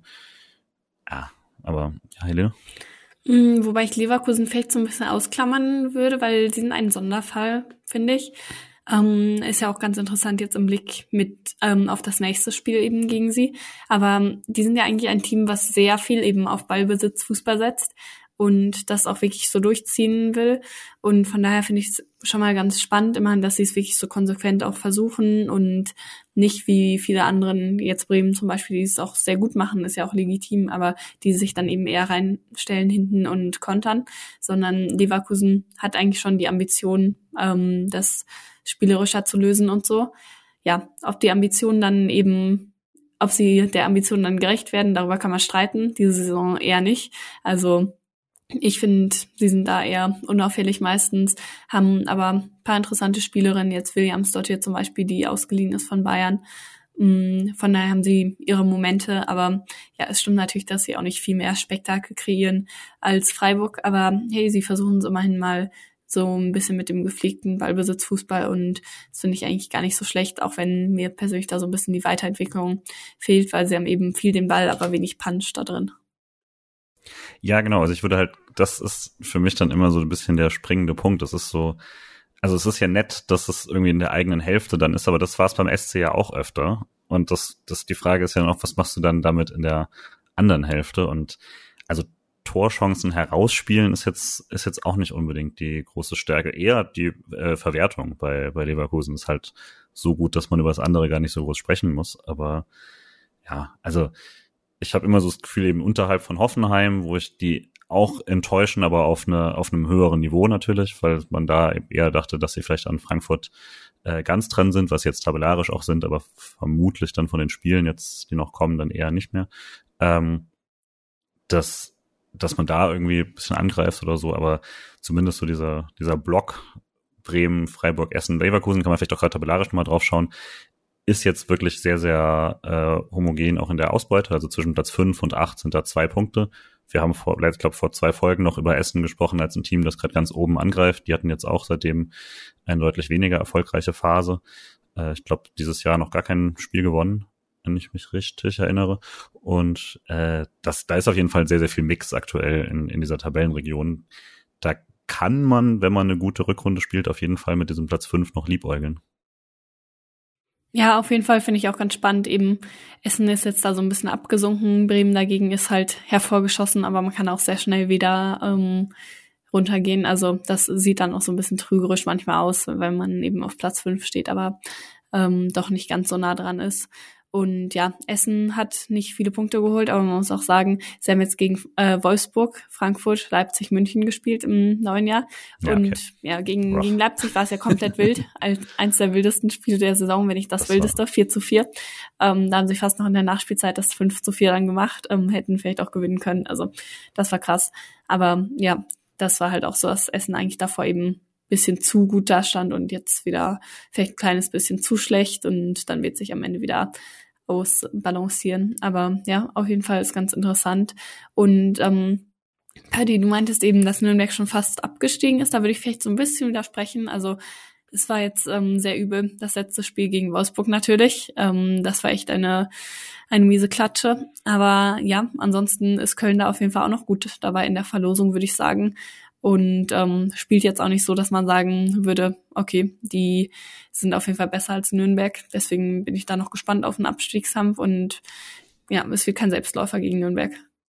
Ja, wir werden, wir, wir werden sehen, wem der SC da Punkte schenkt dort unten. Ja, das, wollte ich auch der, wo der SC genau eingreifen wird. Aber ja, du hast natürlich fest, es sind nur drei Punkte zwischen Köln und Köln hat eine deutlich schlechtere Form, äh, äh, sogar die schlechteste Form der Liga, wenn man sich die letzten fünf Spiele äh, anschaut. Okay, genau, ihr habt es schon angesprochen. Wir spielen als nächstes äh, zu Hause gegen Leverkusen, dann auswärts gegen Nürnberg in besagtem Abstiegskampf und dann zu Hause gegen Hoffenheim. Ähm, ist, wir hatten jetzt ein paar Mal immer so die, die Erwartungen und sowas. Das hat jetzt die letzten Male ganz gut geklappt. Ich fange einfach mal an und erwarte aus diesen drei Spielen, da man ja jetzt auch leider nicht mehr im Pokal ist und er hat sehr viel Pause, äh, dass man sechs Punkte holt gegen Leverkusen, Nürnberg und Hoffenheim. Und da es aber der SC ist, wird man gegen Nürnberg verlieren und dafür Leverkusen und Hoffenheim schlagen. Paddy. äh, ich gehe mit den, ich wollte die sechs Punkte auch sagen, jetzt fühle ich mich schlecht, dass ich es auch sagen will. Eigentlich bin ich mit exakt der gleichen Begründung. Ähm, nee, also hauptsächlich, ich will auf jeden Fall einen Heimsieg sehen. Äh, entweder gegen Leverkusen oder gegen Hoffenheim. Das wird einfach Zeit. Ich würde ihn am liebsten gegen Hoffenheim sehen, einfach nur, weil ich das Spiel live im Stadion verfolgen kann, weil, das muss ich kurz sagen, der DFB es wieder super terminiert hat, dass ah, das Spiel ja. gegen Leverkusen zu Hause ist, zeitgleich oder fast zeitgleich mit dem Auswärtsspiel der Männer in Bochum und das Auswärtsspiel in Nürnberg quasi zeitgleich mit dem Männerheimspiel gegen Leverkusen. Ähm, das ist halt mal wieder super. Ähm, das heißt, ich, man kann es quasi nicht äh, anschauen, wenn man da zu einem der Männerspiele geht. Ähm, am 22.3. ist aber Länderspielpause bei den Männern. Heimspiel, Freitagabend, Abendspiel im Dreisamstadion. Äh, alle, die an dem Wochenende nichts vorhaben sollen, doch bitte dorthin gehen, an dieser Stelle mal kurz gesagt. Und natürlich jemand, äh, falls ihr nach Bochum nicht fahrt, geht äh, nächste Woche bitte zum Heimspiel gegen Leverkusen. Ähm, ansonsten äh, zurück zu den Tipps. Äh, ich bin da auch bei sechs Punkten. Also ich hoffe einfach wirklich, äh, ich will jetzt, dass man gegen einen Abstiegskandidaten, dann sage ich jetzt nicht sicherer Absteiger, äh, gewinnt, auch auswärts und dass man das jetzt, dass man das einfach mal auch deutlich, einfach ein gutes 2-0, ein solides. Wenn man schon Basic Fußball spielt aktuell, dann darf man auch Basic gegen einen Abstiegskandidaten gewinnen. Und dann halt, wie gesagt, eines der beiden Spiele, Leverkusen oder Hoffenheim, gewinnt. Es ist aber letztendlich ist von vier Punkten bis sieben Punkte, würde ich sagen, ist alles drin in den drei Spielen. Ähm, aber sechs Punkte wäre, glaube ich, das, wo ich sagen würde, jo, das passt. Ja. Willst du noch, Helene? Ich siedle mich dann wieder eher am unteren Spektrum an. Man kennt es schon von mir. Ähm, ja, ich denke, Nürnberg ist eigentlich ein Pflichtsieg, aber wie gesagt, ist auch nicht so evident, dass man diese Pflichtsiege holt. Also mal abwarten. Mm, ich glaube aber schon, dass es möglich ist. Und ja, ich sehe Leverkusen ziemlich auf einem ähnlichen Niveau wie Freiburg. Also da tut sich echt relativ wenig. Nur Freiburg ist vielleicht defensiv halt nur manchmal noch ein bisschen schwächer. Insofern, ja, ist ein Heimspiel. Heimsieg wäre gut, aber ich gehe da eher mit einem Unentschieden, glaube ich. Und Hoffenheim mal schauen. Die sind jetzt auch nicht toll drauf, aber ich kann mir schon auch vorstellen, dass, dass man da verliert und das wäre okay. So, die sind einfach für mich in der, in der Hackordnung irgendwie gerade über Freiburg und war toll, dass man da eben punkten konnte, gewinnen konnte sogar im, in der Hinrunde, aber ich wäre jetzt auch nicht enttäuscht, wenn es nicht so kommen würde. Also loggen wir bei dir mal eher so vier Punkte ein und dann gucken wir mal. Ja, dann glaube ich, sind wir soweit durch mit dieser relativ langen äh, und ereignisreichen Zeit jetzt äh, seit Beginn der äh, Rückrunde oder seit Beginn äh, des, des Jahres Fußball. Erstmal vielen, vielen Dank, dass ihr beide da wart. Äh, ihr könnt Helene auf jeden Fall weiterhin lesen bei 90 Min äh, oder hören bei Raus aus dem Abseits oder äh, als Gast in der letzten Rasenfunkfolge. Und äh, auch da weiterhin die SC-Analyse mit, mit kritischem Auge. Und äh, ansonsten hört ihr uns wieder auch nach dem Spiel der Männer gegen die Bayern. Ich weiß noch nicht genau, wann, ob wir das direkt am Freitag machen oder nicht. Und wir hören uns dann für die äh, Saison der Frauen wieder irgendwann nach dem Hoffenheim-Spiel. Dann ist nämlich wieder länger Pause. Äh, das ist dann wieder diese Phase, wo man immer nur so ein paar Wochen bekommt und dann wird das wieder auseinandergerissen. Genau. Erstmal dann Dankeschön an euch beide. Ja, dank, danke auch. Äh, Cora, bleib bitte da. Und dann wünsche ich euch noch einen schönen Abend. Ciao, ciao. Tschüss. Ciao, schönen Abend.